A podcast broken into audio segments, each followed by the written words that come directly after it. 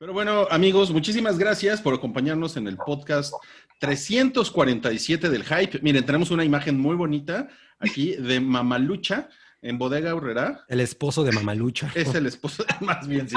O es Papalucho. Papalucho, Papalucho. Ustedes lo reconocerán por éxitos como llegó Thanos y me, y me apachurró la gema del... me espachurró. me espachurró la gema de no sé qué madres. ¿Cuál gema tenía este güey?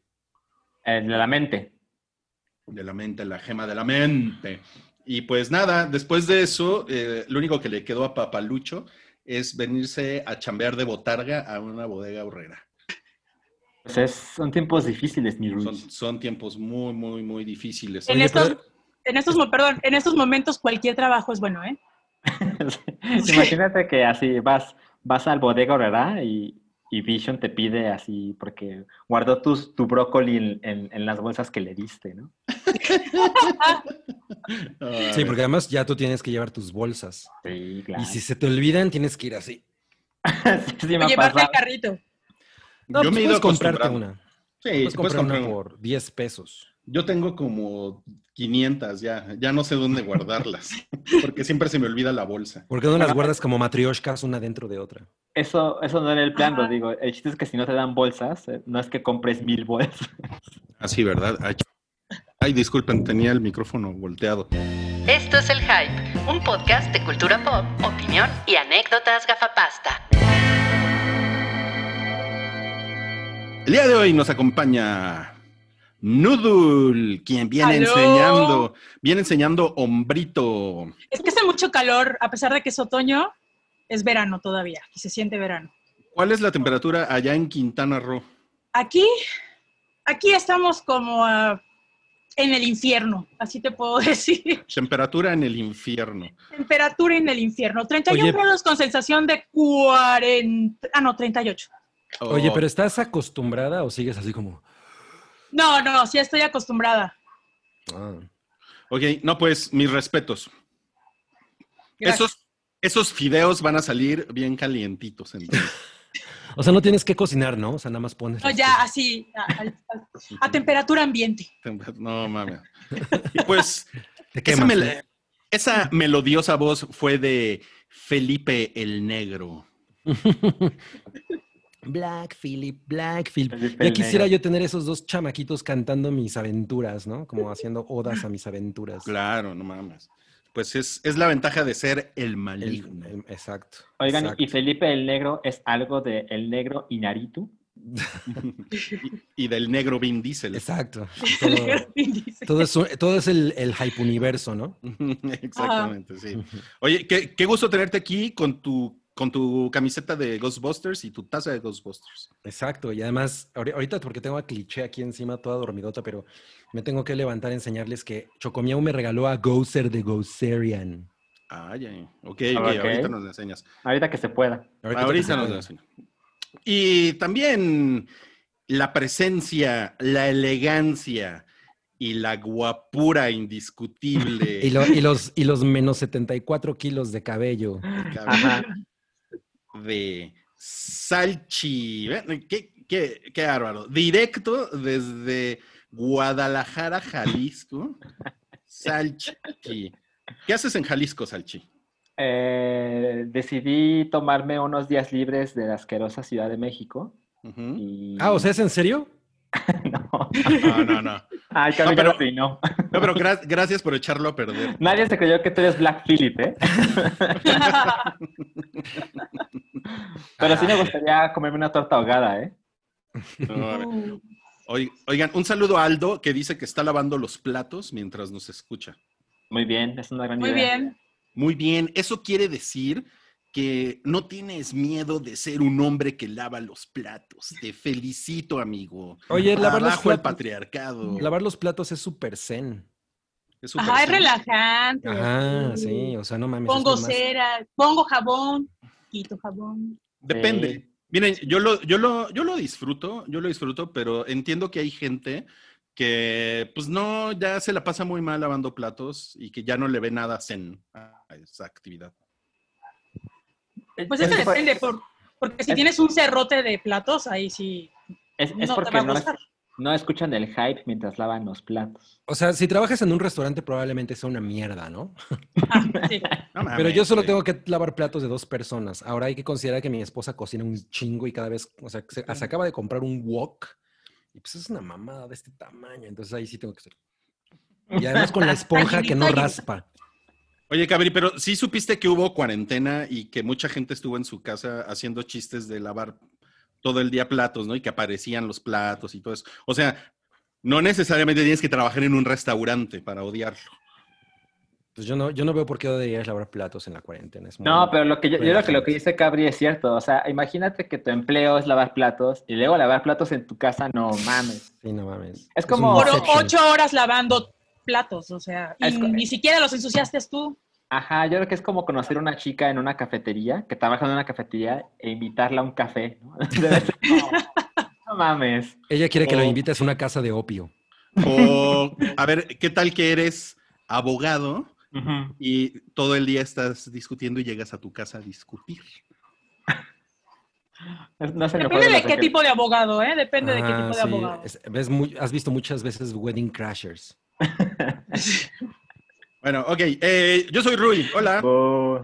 Hola, Hola. Rui, ¿cómo estás? Bien, hoy me llamo Immortan Ruiz. Me encanta, No mames. me encanta. Solo te falta la greñota. Y, ¿Ah, sí? como, y como tener 900 jevas a tu disposición. Ajá. Ahí voy. Le quiero hacer la competencia a Salchi. Miren estos pelos de loco. Y la máscara cabrona. No, mames. Y- oye, y se acaba de morir el loco Valdés, que por cierto, creo que no hicimos notas sobre eso, ¿o ¿sí? No Claro que sí, güey. Ah, Lo entonces yo- el loco soy yo, perdón. El loco eres tú. Y no se acaba de morir, se murió hace como tres semanas. Ay, bueno, o sea, no se murió La hace que no 10 dijo nada fue Verónica Castro, ¿no? No, sí, sí dijo. ¿Dijo? Ese- sí, que estaba muy dolida y Ah. mandó sus condolencias. Yo tengo un cuate que es su hijo, se llama Pedro Valdés. Estuve trabajando con él hace un, hace un tiempo. ¿Ah, sí? Oh. Pedro Muy Valdés. buena ¿Eres persona. Wookie? Era vocalista de un, de un grupo que se llamaba Consumatum Est, Mm.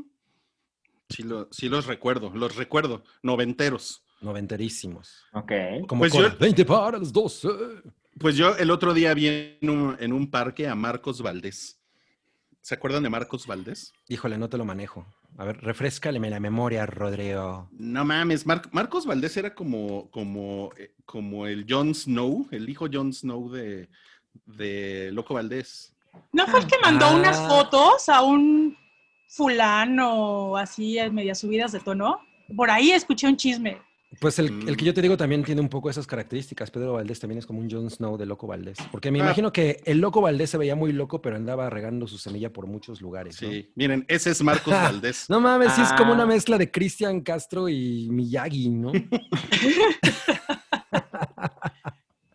Oye, pero ya quisiera yo la greña del loco Valdés. Qué huevos de andar con esa No, mata. Y bienvenidos a Ventaneando No. Con Cabri Chapoy. No mames. Discúlpenme. Qué chingón. Oiga, no, pues sí, tenemos, eh, tenemos un buen programa el día de hoy. Tenemos muchas notas interesantes. Tenemos super chat por si usted quiere dejar por ahí una, una, una cooperación para la, para la causa del hype, eh, para que se pueda hacer este podcast, para que podamos hacer retroish, para, Para que, que yo me pueda comprar unos nuevos vasitos de estos como de fiesta infantil, porque mira, ya están como rotos. Exacto, exacto. Es en los que me tomo mi agüita para mi medicina de viejito. Y, y- y- y de, de hecho, en octubre, Cabri y la señora Cabri van a, van a comenzar un programa nuevo que ya después les daremos más información. Esto es nada más un, es un teaser. Es un sneak Sí. peek. Entonces, bueno, todas sus aportaciones sirven a la causa del hype, entonces se los agradecemos mucho y vamos a ir leyendo sus comentarios que vayan dejando ahí en el super chat. También le pueden dar like al video, también se lo pueden recomendar a alguien.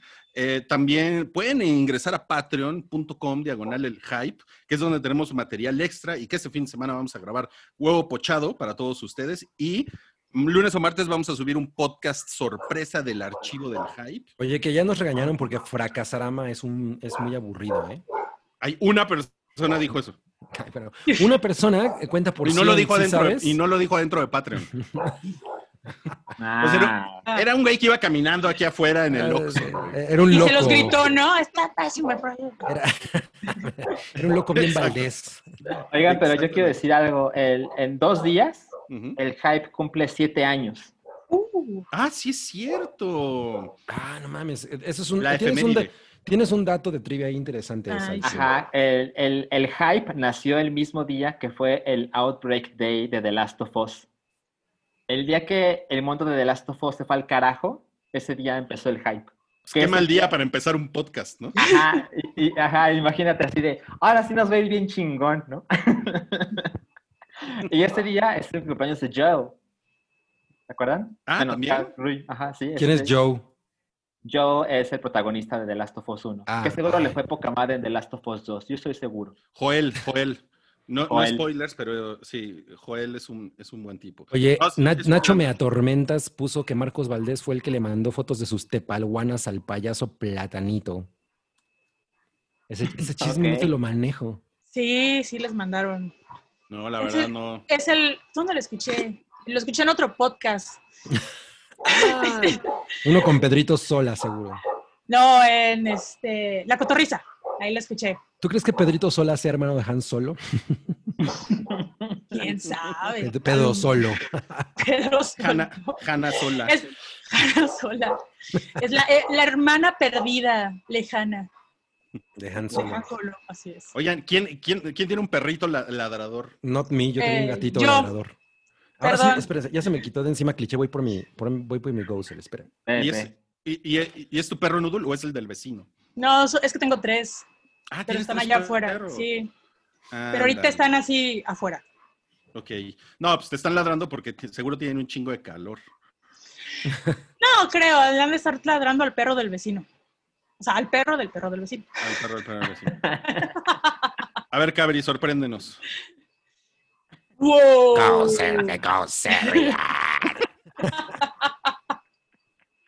¿Cómo con esto increíble?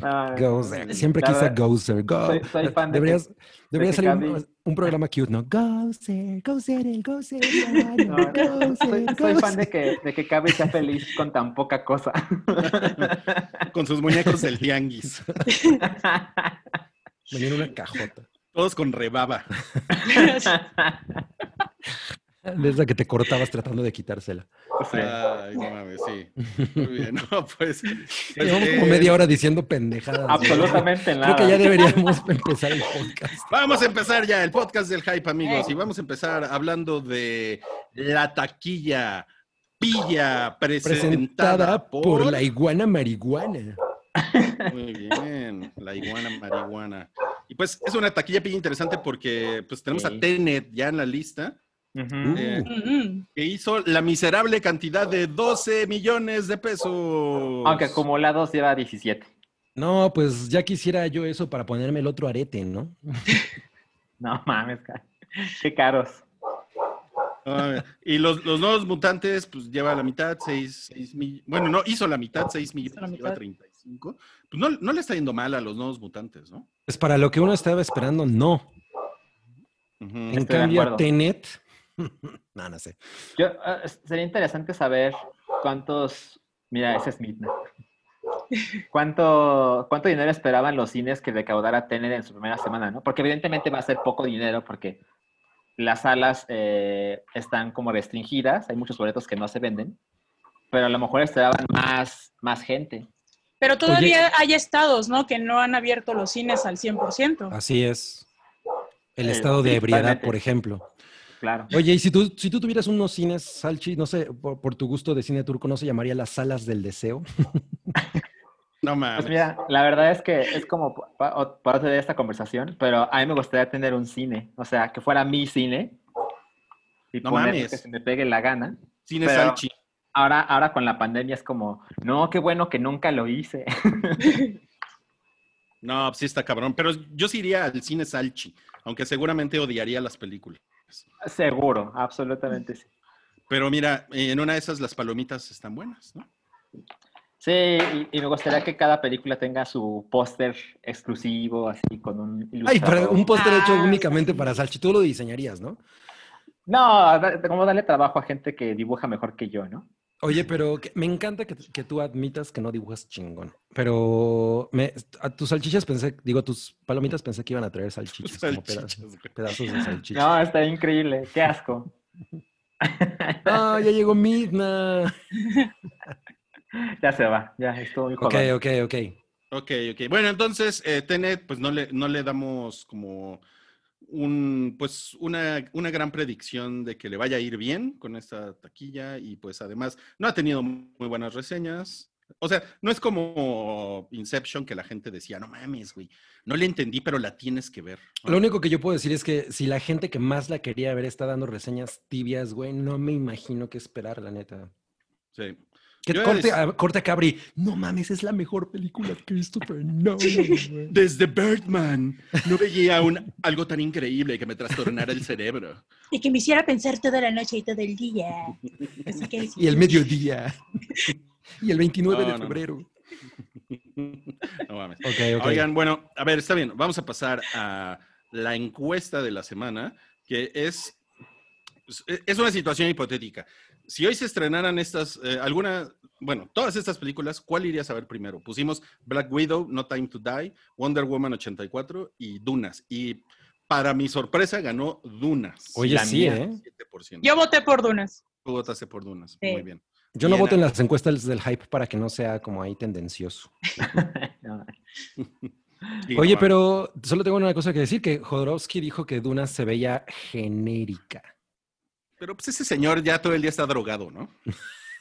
Es que, pues eh, no, yo décadas, siento ¿no? que él está frustrado porque nunca pudo hacer su versión de Dunas. Claro, O sea, claro. El concepto se veía muy bueno, pero estaba ya muy descabellado con todo lo que quería hacer. Pues, obvio, no se logró. Mira, el otro día que yo estaba viendo Santa Sangre, la verdad es que es una, es una de esas cosas que dije, güey, este cabrón pues sí sabe, sabía estirar sus presupuestos, ¿eh? Porque me imagino que la película podría verse mucho más barata en manos de alguien mucho menos talentoso, pero pues qué mal pedo que nunca, nunca llegó la dunas de ese güey, ¿no? Como que Elon Musk debería darle un- No, unos qué bueno, güey. Qué bueno, seguro iba a estar horrible. No iba a la que estar pachecosa. Yo, yo- yo creo que Jodorowsky tiene unas cosas muy, muy chingonas. Yo también, Me igual que tiene mierda. Claro. O sea, a mí me parece que es una persona que tiene como 10 o 15 años que cuando aparece en las noticias, por lo general dijo una tontería o una cosa de viejito, pero sus películas tiene un par, pues, fascinantes. Para mí, por lo menos, eh, Santa Sangre y el top. No, no, Claro. no, no, la- bueno, el topo, sí, el topo. ¿Cómo se llama? La montaña topo. La sangrienta. ¿o montaña sangrienta, sí, Ah, la la montaña mon- sangrienta. La montaña No, sangrada la se montaña llama. sagrada, ¿no? Sangre. Güey, Ok, ok. qué bueno, qué bueno que nunca hizo Dunas ese güey. Qué bueno. Muy bien. Pues estaba hasta Richard Giger ahí metido. O sea, como que el güey le había. Le ¿Richard había Gere? otor- Richard Gere. No sé si estoy pedo o, o tú estás diciendo tonterías. Es la segunda. Pero, pero, o sea, el güey le había dado, le había encargado un, cier- varios, o sea, ciertos mundos a ciertos artistas, entre ellos H.R. Giger, por ejemplo. Digo que no es como que Moebius un también, gran- ¿no? Sí, O sea, ¿y, y cuál era? Era Dalí que estaba, iba a cobrar un millón de dólares nada más por creo que participar así, segunditos, así. una aparización. Ajá, y ya, ahí tienes tu millón. No, bueno. Dalí. Tiene los ojos abiertos, es Dalí. El nuevo personaje, Cabri. Gabriel. Cabrón. No mames, qué chingón. Ay. Oye, estamos viendo dónde pusiste a Gosser el goseriano. Sí, Sí, ¿eh? no, se, se ve increíble. Está muy tiene increíble. que voltear a la cámara. Bueno, como verán, este, este es uno de los podcasts que ha arrancado más lento en la historia del hype. No hemos hablado absolutamente No hemos de- dicho nada, güey. de nada, de nada. Sí, pero ok, ahí vamos avanzando en los temas, vamos avanzando. Em, vamos a platicar de los estrenos de la semana en, en el cine. Hay, increíblemente hay tres estrenos.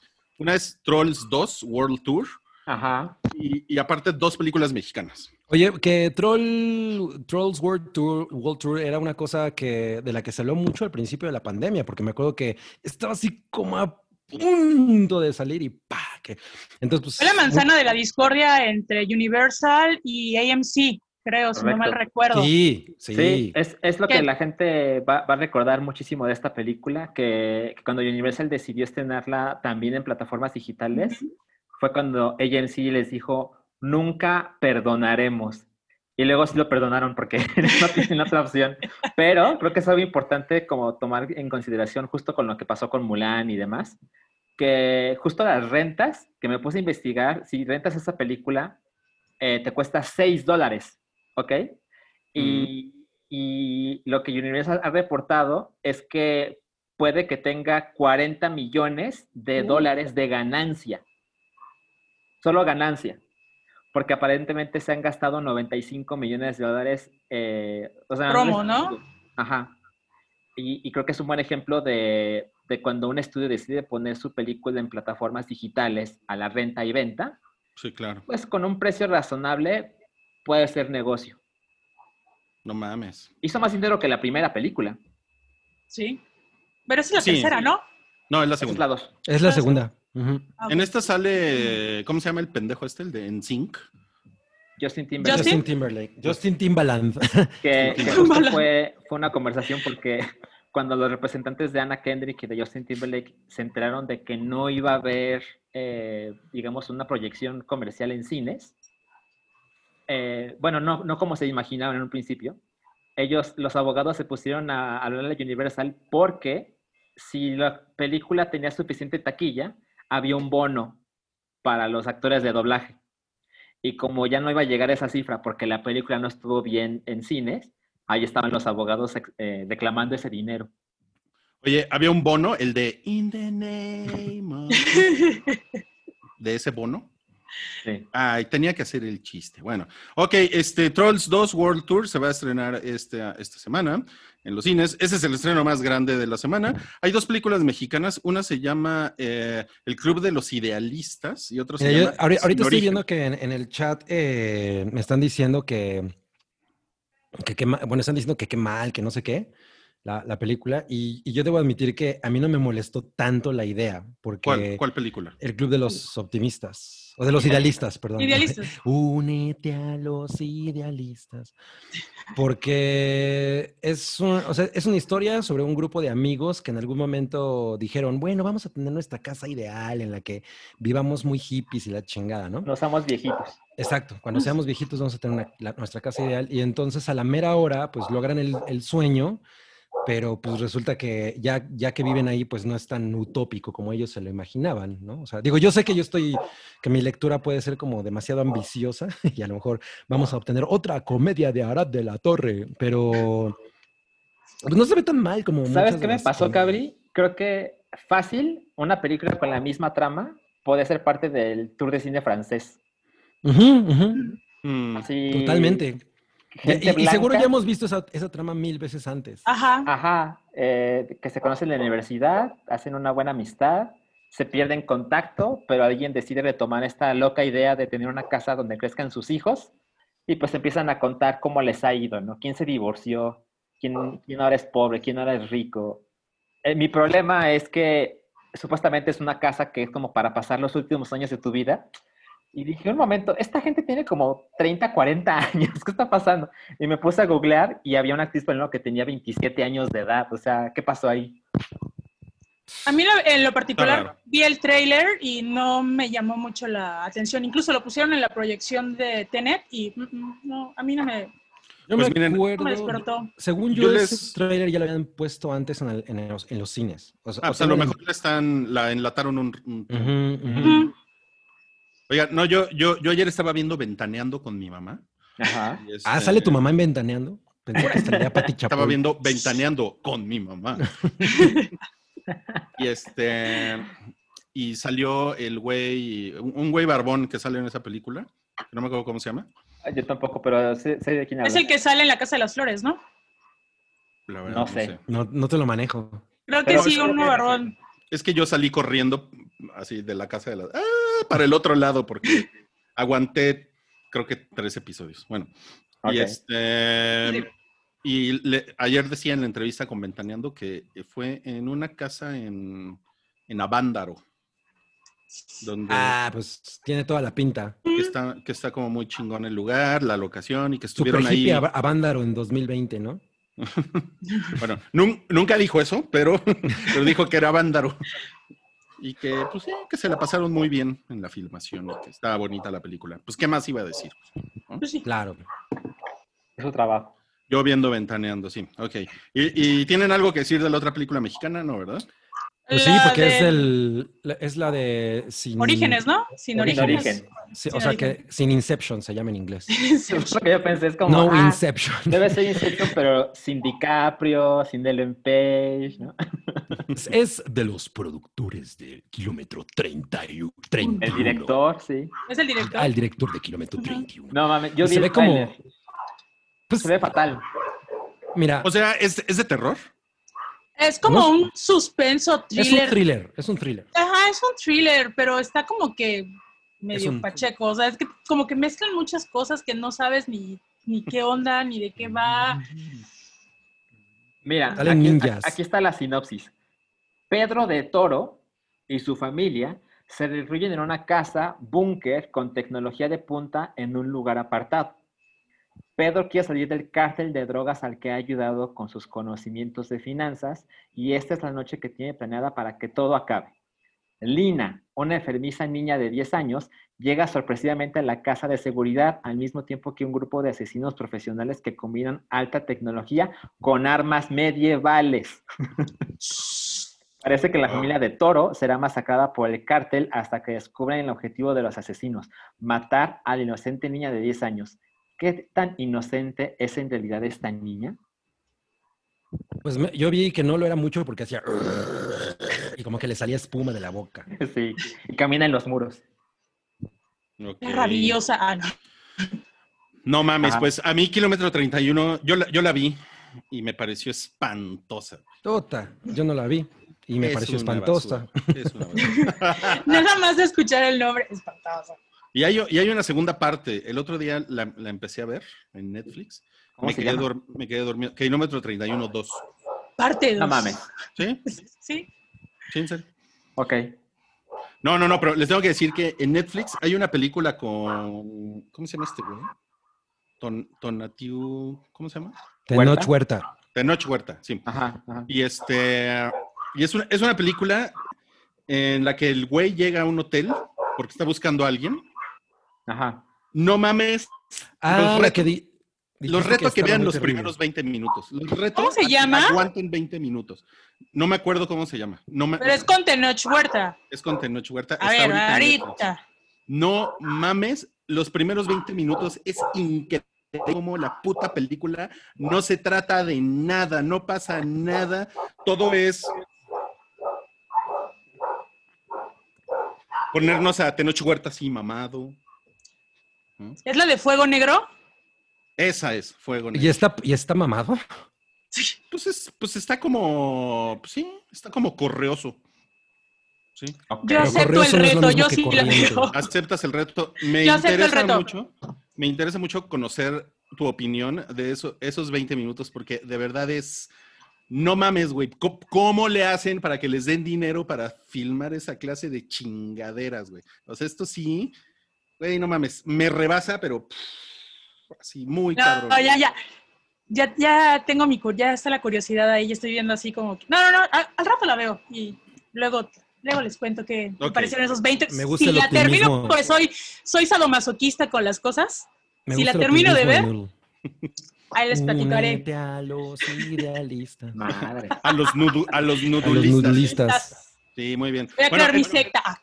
En, en streaming se estrena Ratchet, eh, que, es, que es la como es como una precuela de, de, De un personaje de la de, personaje, de la, de The la One Flew enfermera. Over the Cuckoo's Nest. Ajá. Atrapado sin salida. Sí. Ajá. Yo he escuchado malas cosas de esta serie, que no está buena. Ah, ¿Quieres la, en la parte técnica o en la parte mm, narrativa en sí de la No, pues la, artística? La- parte narrativa, la parte narrativa. Mira, yo ya me le eché. La, la dejé en el tercer episodio porque la verdad se me hizo un poco aburrida. Visualmente es una. Me encantó. Pero siento como que le falta. Le faltó como que definir más a los personajes. Igual el setting de personajes va muy lento. Hay, hay tantos que ya no sabes ni por dónde, ni si sí. Es como una mala temporada de American Horror History. Así, tal cual. Oh, En mi opinión. mala una mala temporada. Una mala temporada, así. Y pues mira, sí está cabrón eso. Porque. Viste casi la mitad, Nudul. No, vi la, me quedé en la tercera, me esperé un día y Ah. la retomé. y la Ah. terminé así a la de muy de a huevo. Oh. Ah, Hay, hay partes, digo que soy Sí, sadomasoquista. es masoquista. Este, es que visualmente te engancha. O sea, es un tributo a las películas de Alfred Hitchcock. Sí, el, el vestuario que le ponen a Saura Paulson, mis respetos. Pero hay actuaciones muy malas. Te digo, hay personajes como que todavía no terminan de cuadrar. Digo, en mi modo particular, ¿era necesario crear esta precuela de la historia, conocer un poquito más de la enfermera, Mildred Ratchet?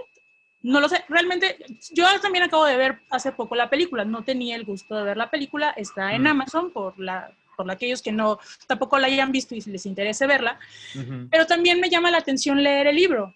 E- Ese es un punto muy particular mío, entonces Sí. sí dicen de que en el libro el- la enfermera es más sádica. Yo en la película no lo noté, la verdad. No. Y en la, en la serie es como pelear entre el bien y el mal y no, no, no me terminó de definir el personaje principal. Así, desde mi punto de vista. No sé si los demás lo hay- la hayan visto y tengan otra opinión.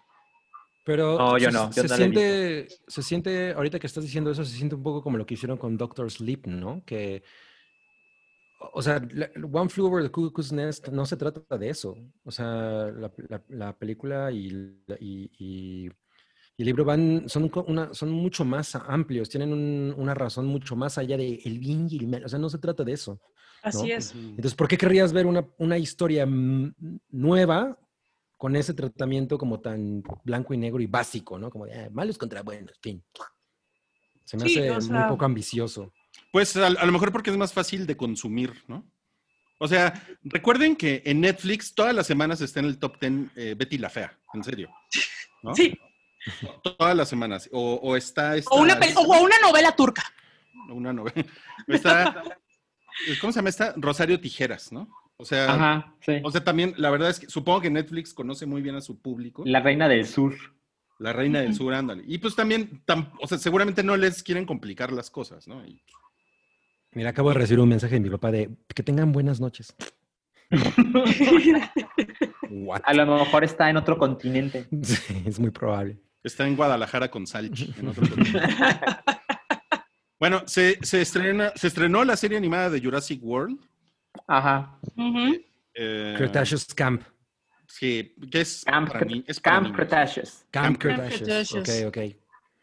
Es, es, es asqueroso, ¿no? Jurassic Park Cretaceous. Es como.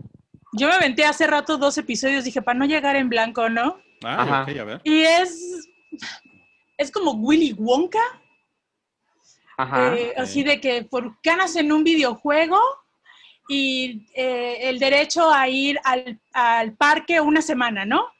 Y van así, el- el y están los estereotipos, ¿no? Eh, el, el niño negro, perdón, el niño afroamericano, el, niño rico, la niña influencer, eh, la niña llenita, el niño que, que tiene que estar usando su gel para todo porque es así germafóbico. O sea, bien. ti- tiene los mismos este, parámetros de, de cualquier otra serie que no hayamos visto. O sea, es como, es, viene siendo lo mismo, nada más que es para un corte infantil. Claro. Pero en los dos episodios, así como, el primero así como que dije, bueno, vamos a ver qué tal, y pues se siguió reproduciendo, pero no, o sea, como mi target, o sea, yo siendo target, no, a lo mejor y mis sobrinos más pequeños, sí, pero no. Pues sí. Híjole. Eso es lo que ha pasado con la franquicia ahora. Se ha ido al carajo. Sí. Bueno, a lo mejor es, es buen negocio. A lo mejor es buen No, negocio. tener seguramente es buen animadas. negocio. Sí. Seguro. Uy, se estrena en Hola Holmes, que es la serie de la señora Millie Bobby Brown. Película. La película. Perdón, perdón, película en, en- en la cual Dura lograron, dos horas, tres minutos. lograron que. Millie Bobby Brown, que ya se veía de 40 años, ahora se vea de 55. Qué cacho. Pues mira, yo, yo, yo no le tengo mala, mala onda a Millie Bobby Brown, pero creo que es que, o sea, la manera en la que le han vendido, pues no, a mí no me, no me, no me ¿Convence? Ella no me parece buena actriz, o sea, creo que es una personalidad interesante para la generación en la que va dirigida, como en algún momento lo fue Emma Watson, pero Pues na- me- me- verla en pantalla me aburre mucho. Cuando vimos la segunda de Godzilla me pareció terrible, no me pareció que tuviera nada que, que ver, pero estoy dispuesto a, a- a- a que a lo mejor en esto no le vaya tan mal. Y pues eh, una cosa que tiene Enola Holmes es que eh, pues la familia de Arthur Conan Doyle está muy en desacuerdo. No mames, no sabía eso. Es Sí, que en sí el personaje demandaron. de, el de Enola Holmes es mencionado en eh, los libros de Sherlock Holmes. Realmente no es como un personaje base. Se, es- se me fue el nombre de la escritora, espérame, aquí lo tengo. Es este Nancy Springer Nancy hace, Springer. ajá, hace estas, son seis libros de que es- su personaje principal es Enola Holmes, lo desarrolla un poquito más y le da ese carácter de detective como si fuera Sherlock Holmes, pero como mejor. O sea, ajá, pero Tim, o sea, tampoco es, está, Nancy Drew. O sea, si nos vamos a series y películas y novelas, es Nancy Drew, creo que es una de, este, de los buena referencia. principales. Así es, es de las mayores referencias que uno puede tener en ese aspecto. Ok. Y bu- bueno, y una cosa que pasó aquí es que, eh, o sea. Sherlock Holmes pues no es una cosa de dominio público, ¿no? O sea, no, no todo el mundo puede hacer como cosas sobre, el, sobre los personajes. O sea, obviamente, si estás haciendo una obra basada en algo que pues, es de- tiene los derechos de, una de, de otra persona, pues te estás metiendo en, en problemas, ¿no? Y, la, y el, el Arthur Conan Doyle State demandó a, a, pues, a la, no- a la novelista, ¿no? De, y, a, y a la gente de Netflix, ¿no? Ese dato no me lo sabía. Sí, por violación de derechos de autor, porque pues no, ahorita no es así como, güey, pues, puedes escribir lo que tú quieras. O sea, no es, no, es- no Te es doy fan- chance, no hay pero no es, no es fanfic, ¿no? O sea, no, No, es no, como- ajá. No es como... Pues, no está en. Ajá, Ya. Ajá. Entonces, pues bueno, o, o sea, a mí la neta es que no es una cosa que, que- que me llame mucho la atención. Sin embargo, eh, lo dirige, o sea, la dirige Harry Bradsbeer, que ha dirigido episodios de Fleabag y de Killing Eve, a la que además le fue muy bien en esta... Sí, justo de- eso iba. Entonces, pues bueno, a lo mejor no está tan mal. Ya se fue Ya Rui. se cayó Rui. Ya se fue Rui. Este, también ya la vi. También la vi ayer la. Ah, ¿ya viste la- Nola la- Holmes? Ya, ok. Ah, A ver. Les doy la reseña. Está entretenida. Sí Ajá. es para un público muy teen, que a lo mejor y para otro tipo de les puede llamar la atención. Nada más que yo siento que abusaron mucho del recurso de la cuarta pared, de romper la cuarta Ah. pared. Ah, ok. Nada más. Eh, o sea, es lo que puedo yo decir.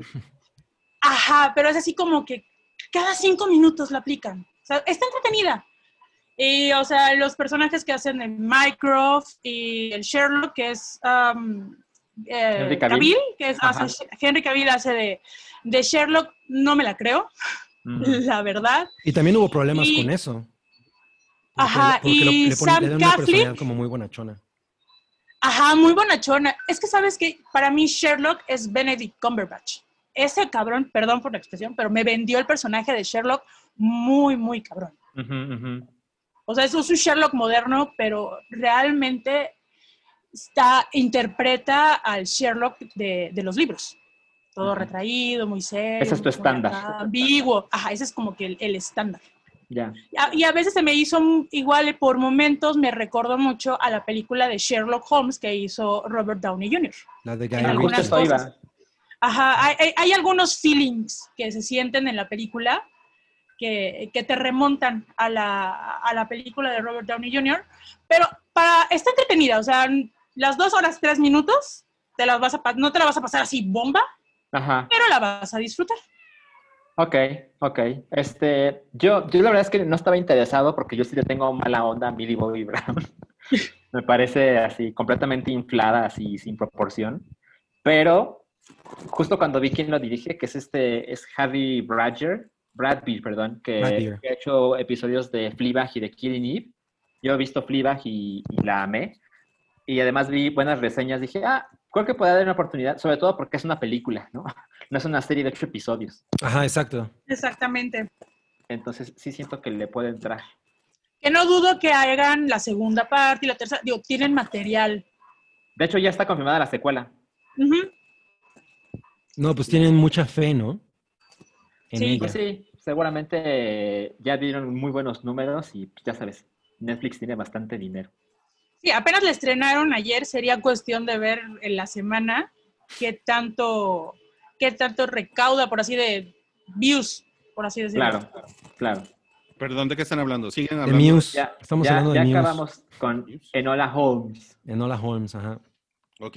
em, sí, disculpen, es que el modem me hizo una jugarreta y Ya debes hacer algo con eso porque pues ya te, ya te conté mi, mi triste Tu historia de, cuando, ajá, de quise cambiar el modem, sí, entonces no lo, no lo logré. Que te mordió, ¿no? El modem te mordió. No, güey, luego te la cuento. Oigan, eh, tenemos superchats, ¿eh? sí, tenemos superchats, pero antes, nada más vamos a, vamos a comentarles que en HBO también esta semana se estrena El Buen Mentiroso, que creo que Cabri vio, ¿no? No, yo la vi. Ah, Salchi la vio, ok.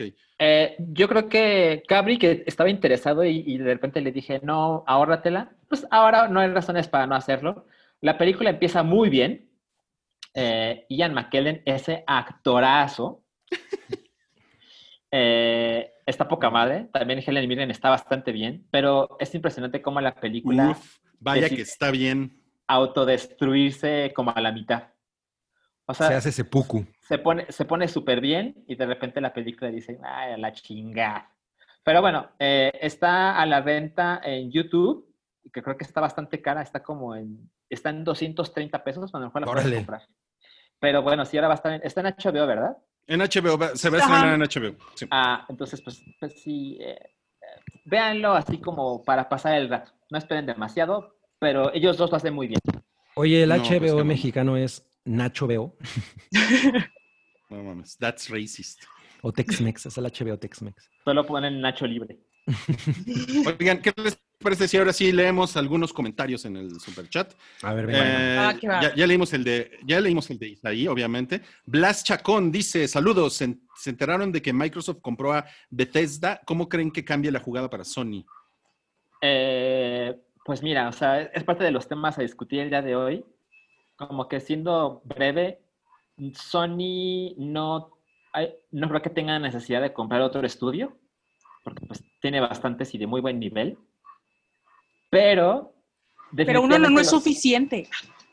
No, claro, pero, pero bueno, tiene como un, un muy buen catálogo, ¿no? Pero sobre todo me parece interesante que lo que lo que se está planeando hacer con los juegos de Bethesda de parte de Microsoft es que los juegos no sean exclusivos. Se va a revisar caso por caso. Entonces, sí puede haber el próximo Doom o Elder Scrolls o la clase de juegos que ellos tienen en PlayStation 5. Entonces es una manera curiosa de trabajar de Phil Spencer de voy a comprar un estudio, pero no, eso no quiere decir exclusivamente que los juegos solo van a ser míos. Entonces, a ver qué pasa. Lo que me parece más importante es, imagínense que sale el nuevo Elder Scrolls 6, ¿no? Y sale también para Play 5 y para Xbox Series X. Bueno, si lo compras para Play 5 te cuesta 70 dólares. Si lo compras en el Xbox Series X, parte de Game Pass, te cuesta 15 dólares el mes, el día 1. Entonces es donde la gente se empieza a cuestionar, ¿no? Es como, ok, qué bueno que son multiplataforma, pero ¿para qué me gasto 70 dólares en un juego cuando me puedo gastar 15 al mes en ese y otros desde el día 1? Es, es- es- eso es lo que va a definir la, la próxima guerra de las canceles. Sí, sí, sí, es parte de... ca- Cada, día es más cerca de el, el Netflix de los videojuegos, porque también ahora vimos una plataforma de Amazon que lo que te propone es, olvídate de gastar 8 mil pesos en un disco duro para tu consola que te costó 15 mil pesos. Sí. No, con este formato le das play y ya estás jugando en tu teléfono, en tu computadora, en tu tele. Evidentemente ahí se necesita cierto internet, pero sabemos que eso un día se va a superar y Amazon es el dueño y señor de internet. Entonces, veo cómo puede funcionar. O sea, yo con, yo con mi modem no podría, ¿no? No, yo creo que no, no podías ni jugar Frogger, ¿no? Eh, Aldo dice aquí en el superchat para la caguama del aniversario, se de- debe de rolar un trago ca- cada uno que coronavirus. Y el, y el join de Cap, Puff Gib, los amo, atentamente buches. No, pues muchas Yeah. gracias. No, pues muchas gracias. Para, Gracias, para- gracias. Hola, hola, hola. para el vicio. Hola, hola, hola. Ah, qué bueno. Qué bueno que están, qué bueno. Sí. Raimundo Galvez dice, les dejo para sus sueños y pasteles de manzana. Pasteles de manzana. Ah, qué chingón, muy bien. Porque she's my apple pie. Cl- Cloud. Cloud dice, esta lana va por traerme a Noodle, mi querido Rodri, su Nud Minute. Qué pedo. Espero que así No, se diga. en es que es el No, Noodle, sería el Noodle Minute. Noodle Minute, sí. El nude minute. No, pues ¿Qué onda? ¿Qué pasó? Eso eso es más caro. Eso es más caro. Ese solo en OnlyFans. Ese es OnlyFans, así es. OnlyFans de Noodle. A ver, pues ¿quieres un Noodle Minuto de una vez? Eh, a ver de cómo se trata, de, se habla de cualquier cosa. De lo que tú quieras. Lo que tú quieras durante un minuto. Ver, déjenme pienso. Ok, ya. ¿Ya son? Dale. Dale, ok, bueno, ya mi recomendación de un minuto es The Vow, esta serie de HBO que trata sobre la eh, secta de Nixium. Ahorita van en el episodio 5, se está poniendo muy bueno y la verdad ver a Emiliano Salinas mencionar, hola, soy Emiliano Salinas y soy hijo del expresidente de México, es de las cosas más divertidas que he visto en la televisión. Así que si la pueden ver, véanla, está muy, muy buena. Ok, muy bien. Miren, así Justo se me hacen los, recomendaron los hace unos días y no le he podido entrar. No, está, está buena porque te vas dando cuenta cómo se va desarrollando Nixium y a qué punto se da. eh, hay un grupo que se llama DOS dentro de este Nixium, que es el de las mujeres que marcaban. Y te das cuenta que así como que pidieron permiso para crear ese grupo. Cuando entra Alison Mack, que es realmente la cabecilla de, de- de ahí, dices, wow, pero también está eh, ya empiezan a sacar los involucrados mexicanos, allá van dos, entonces ahí van, se va a a poner entrar. muy, está muy buena, te la recomiendo, Salchi, la verdad está muy, muy, muy buena. Chingón. Ok, vamos a seguir. Entonces, eh, seguimos con el hype. Ya hablamos de los estrenos y ahora vamos a hablar, pues, de cosas que pasaron en la semana. Eh, fíjense que los franceses condenaron que se haya... ¿O no? ¿Qué tal? Pero fueron, fueron, no, que ya me fui otra vez, ¿verdad? Ajá, Sí. super es que fuiste. se interrumpe. Ok, Ajá. bueno, eh, ajá, o sea, una, una organización cinematográfica francesa llamada Unifrance defendió a Maimouna Ducouré, que es la directora de Mignon, o como aquí, no sé cómo se llama en México esa película, Guapi, también como en España, Guapi. Ajá, así le pusieron, ayer la vi y le pusieron guapis, así. Ok, ok. Ah, oh, estaría bueno que nos dieras tu opinión. eh, Ahorita ahorita. te la, ver, yo vine qué preparada. opinas. Sí, ya veo. Me encanta, me encanta. Bueno, es, es- esta organización que, está conformada por, eh, que además tiene apoyo del gobierno y está conformada por, productores, directores, eh, agencias de talento, etcétera, pues está defendiendo a la directora de la película contra todo el ataque que se ha dado, sobre todo por parte de republicanos en Estados Unidos, en, en- especialmente en este momento eh, tan crucial políticamente, ¿no? Porque en Estados Unidos el backlash fue cabroncísimo, ¿no? O sea, ah, eh, eh, o sea, ha habido gente que, por ejemplo, Ted Cruz, ¿no? El senador, eh, eh, o sea, pidió que se investigara a, a los productores. y pues No, básicamente eh, se, se está hablando como, como de pedofilia, ¿no? O sea, ya, ya, ya esa es la palabra que se está utilizando. Y, y por ejemplo, son muchos republicanos los que están en contra de, de- de la película, pero también hay gente de- del lado de los demócratas, como por ejemplo una, una persona, de, una mujer del Congreso que se llama Tulsi Gabbard, que dijo que la cinta alimenta el morbo de los pedófilos y pues va- es como una mm, como una especie de licencia, ¿no? Para la prostitución infantil. Las cosas están escalando hasta ese nivel y pues esta, esta organización Unifrance eh, dijo que ellos están completamente detrás de la, de, o sea, como apoyando a la directora, apoyando sus decisiones creativas, que en el arte es necesario pues siempre, ¿no? Eh, pues darle cabida a la, a- a- a la creatividad y y a un discurso social poderoso. Y, pues al final eso es lo que está ocurriendo. Eh, yo últimamente me, he echado como varias reseñas eh, de canales mexicanos eh, sobre la película y, también la atacan así, no, no, no, esto es esto es súper incorrecto. Y es un poco lo que les decía, porque la- yo siento que la decisión de la, directora de tomar la- la anatomía de las niñas de cierta manera como videoclipera es justo lo que hace que la película se dé un balazo en el pie de una manera muy cabrona y a los ojos de alguien que, que- que tenga como esta sensibilidad pues mucho más subida de, de, de- de tono, pues sí se va a ver como, ay, esto es pornografía infantil. Yo no, no lo siento así, pero me gustaría saber qué opinan. Nurul. Ok, bueno, sumándole al, a todo el relajo que está sucediendo en Estados Unidos con la película, ayer estaba leyendo que igual Brasil solicitó a Netflix que bajara la película, pero te cita de que en el minuto tal se ve, no sé, un seno de una niña y eso es incorrecto porque en el artículo tal de la ley tal, de tal, ¿verdad? dice que tal. O sea, también se están subiendo las tendencias. Yo vi la película ayer.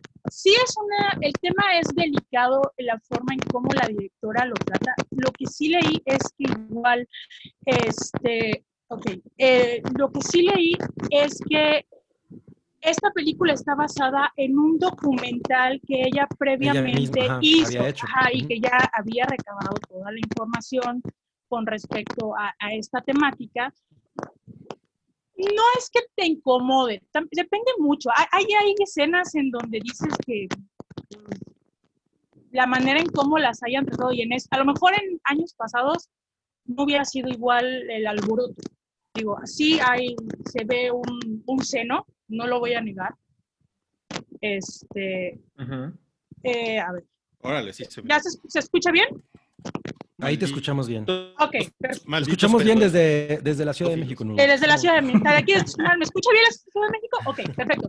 Ok, sí hay, ciertas escenas que son fuertes para las niñas que son de 11 años. No es lo mismo como en Hollywood, en una serie, de chavitos de 23 años que ya son mayores de edad interpretan a niños de 16 años.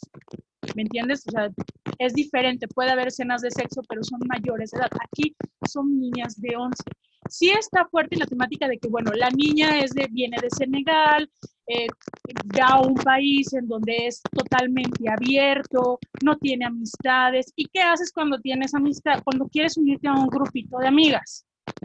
Obvio, pues haces lo que las niñas te dicen, ¿no? Y, lo- además lo haces peor, ¿no? O Y sea, lo porque eso es haces... un- Eso, eso es una parte de la película que a mí me gusta mucho, en la que las niñas, o sea, el grupito esto de las Miñón, porque es así como ellas se llaman, no son tan explícitas, pero como ella, como Amy o Amy tiene este acceso al teléfono que se acaba robando, ella ve todos estos videos, ¿no? Eh, de, de- de trap y etcétera, en- y ella dice, bueno, pues las- lo que tenemos que hacer es esto porque esto es lo que va a llamar la atención.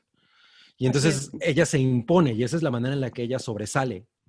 Es que es una coming to an age, o sea, es, va, cre- va vas viendo el crecimiento de la niña y cómo se va adaptando, ¿no? Que hace cosas de que, vamos, no son propias de una niña, pero todo es por encajar, realmente. Sí, Yo lo sentí así. Yo sentía que, o sea, yo estoy muy, muy consciente de las escenas que en la- en la- sobre las que hablas. Hay una en especial que sí fue así como en, en la que ella está en el baño y se toma una fotografía. Cuando No, le está eso el, hermano le pide el teléfono. Ajá, es, esa escena dije, no mames, pero hay, hay, hay partes en las que ellas están, por ejemplo, bailando en las escaleras y la directora, el ojo de la, de la directora está enfocando así, o sea, es- estiliza mucho la, la anatomía de ellas, o sea, la hace muy, en, en lugar de ser como una crítica, o bueno, no una crítica, sino más bien un comentario sobre, sobre el- lo que está pasando, lo estiliza, ¿no? Porque la escena de la, de la fotografía, de la selfie, no tiene esas características, pero esas escenas de las escaleras de les voy a tomar, ¿no? Las caderas, bien. Ujú. Ahí es donde yo siento que está el error. Yo, yo, yo como productor habría dicho esas escenas. mm, mm". Pero bueno, no me- a mí no me parece que la película sea tan salvaje como alguien estaba viendo en otro, en otro, en otra reseña había puesto que le recordaba a Kids de Harmony. Ajá. Ujú. No, no tiene la misma, el, el mismo, eh, la misma fuerza porque no son niños de 11 años, ¿no? Aquí sí- eso está cabrón, esos son chavitos como... Pero de es que 15, son, son 16. temas muy sensibles para, para lo que está pasando ahorita, ¿no? El-. Pues sí. Y sobre Y todo este para- momento político en Estados Unidos. Claro. Sí, sí, los, los gringos están como muy, muy sensibles. Miren lo que pasó con Luisito Comunica, por cierto, que, Sí, que sí. ahora, subió, ahora subió otra foto. Yo, yo creo que eso es como no entender cuál es el problema, ¿no? O sea, cualquiera de las dos fotos está diciendo, mira, yo te pongo bien pedo y te voy a violar. Las, las dos están diciendo Las dos exactamente lo son mismo. incorrectamente. Son. Y ninguna es No, yo-. Y ninguno es. Yo, o- honestamente, yo no, yo no pienso eso. O sea, yo no, yo no, o sea, yo no lo llevo hasta allá, ¿no? A te voy a poner pedo y te voy a violar, ¿no? O sea, sí me parece que es como dar un gran brinco hacia, por una pinche foto de Instagram. pero lo que sí me llama mucho la atención es que, no mames, a Luisito Comunica ya le, ya le gustó pues ir a sacudir el avispero, ¿no? O sea, porque la verdad es que pudo haberse, está bien, dejó su foto, ¿no? Y ya, pudo haberse dedicado a poner otras cosas en Instagram, pero que haga esto es así como de, a ver, putos, ¿no? Miren, miren, miren cómo me vuelvo trending topic en 15 minutos, ¿no? Se quiso sacar Eh. la espinita que traía, la verdad. Yo, No, yo sí creo, que yo sí, yo sí creo provocar. que, yo sí creo que el mensaje está torcidísimo, ¿eh? O sea, a mí me parece que esta idea, o sea, el mezcal es, güey, tus nalitas son mías si, si te pongo las hasta el culo, ¿no? O sea, yo creo que ese es el mensaje, no hay de otra. Y eso, a lo mejor nosotros no lo vemos como jijiji, pero sí hay gente que lo interpreta como, ah, pues sí está chingón empedar a la gente como para, como para abusar de ella. Sí, o sea, solo, solo tienes que asomarte unos segundos a los comentarios que recibió y, y te das cuenta de la enorme aprobación y, y reprobación, ¿no? Pero, pero quien lo aprueba es como, el mensaje es muy claro. O sea, lo que dice la etiqueta, hay gente que lo considera como, sí, así es la vida, es lo normal. ¿Cuál es el problema? No, O sea, bueno, yo- bueno, yo- bueno, o sea, yo no, yo no quiero polemizar con eso, pero a mí, a mí no me parece. O sea, a mí no me parece que sea, que sea un mensaje que solo tenga una interpretación. No, o sea, no, pero yo no creo que sea necesario hacer esa broma. Hay un chingo de otras cosas con las que puedes De bromear. acuerdo, de acuerdo. Y, y- y la verdad es que a los ojos de alguien que no, que simplemente quiere justificar su, su desmadre de, ay, pues a mí me gusta empedar a la gente como para jijiji, abusar de ella, pues es como darle, echarle carbón, ¿no? Totalmente. O sea, como- y les digo, yo lo, o sea, yo lo saqué ahorita a colación por lo que estamos platicando, porque ahorita en este momento histórico, pues no mames, ese tipo de fotografías como el de. Y- y bueno, y a la chava de este güey de, que se llama Ari, Ari Comunica, eh, pues. No, pues Se también ya- comunica. se apellida Comunica, sí. Eh, pues ya también le está lloviendo muy cabrón, ¿no? Por prestarse a estas porquerías. Pues sí. Y por otro lado, un- si él es Luisito comunica, pues sabe perfectamente lo que está está comunicando. ¿no? Y, y como marca, porque pues el güey ya es una marca, también tienes que cuidar qué chingados haces. Entonces te digo, o sea, hay cierto tipo de bromas que, que no puede ser. Yo, yo por mucho que, que ni en mis peores pedas, güey, he puesto, he puesto una foto de mi morra aquí con unas nalgas y yo, "Ay, la, la acabo de poner bien peda. O sea, también necesitas ser un poco sensato. De acuerdo. Tú eres una persona muy sensata, acuerdo. Miren, Raimundo Galvez en el superchat nos dice, quiero que el, demo- el demonio le mande un saludo a mi hijo Ángel, que le diga que se ponga a hacer la tarea porque si no, se va a ir al cielo. Oye, hijo de Ángel, si no haces... Ah, no, más bien. Se si no Ángel. haces la tarea, te vas a ir con otros ángeles al cielo. Mejor vete al infierno Mm. con Blackpink. A Leone le gusta el K-pop. Seguro, ¿no? Porque, Qué porque, vanguardista. Corea, porque Corea. No mames, no mames. Alonso Valencia dice, hola a todos.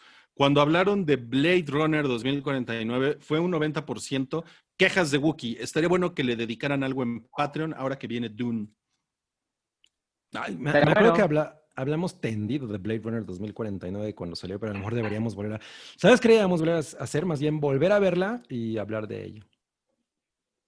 Sí, Ahí lo pongo sobre la mesa. me gusta la idea. Yo sí me la volví a echar. Gozer también lo pone sobre la mesa. Ah, yo también. Demonio in your area. nos Oigan, me, me-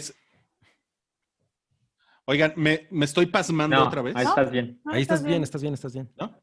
Ok. Ok, ok, ok. Todo, todo es culpa de Papalucho. Em, oigan, pues ya tenemos She-Hulk. Ya. Esa fue otra, esa fue una noticia que sucedió a lo, no, creo que sucedió durante la grabación del, del podcast pasado, eh, que es así como los anuncios de, de solidaridad en los 80 que eran, que eran, Doneto, Doneto, ya tenemos carretera, ¿no? Aquí es algo así.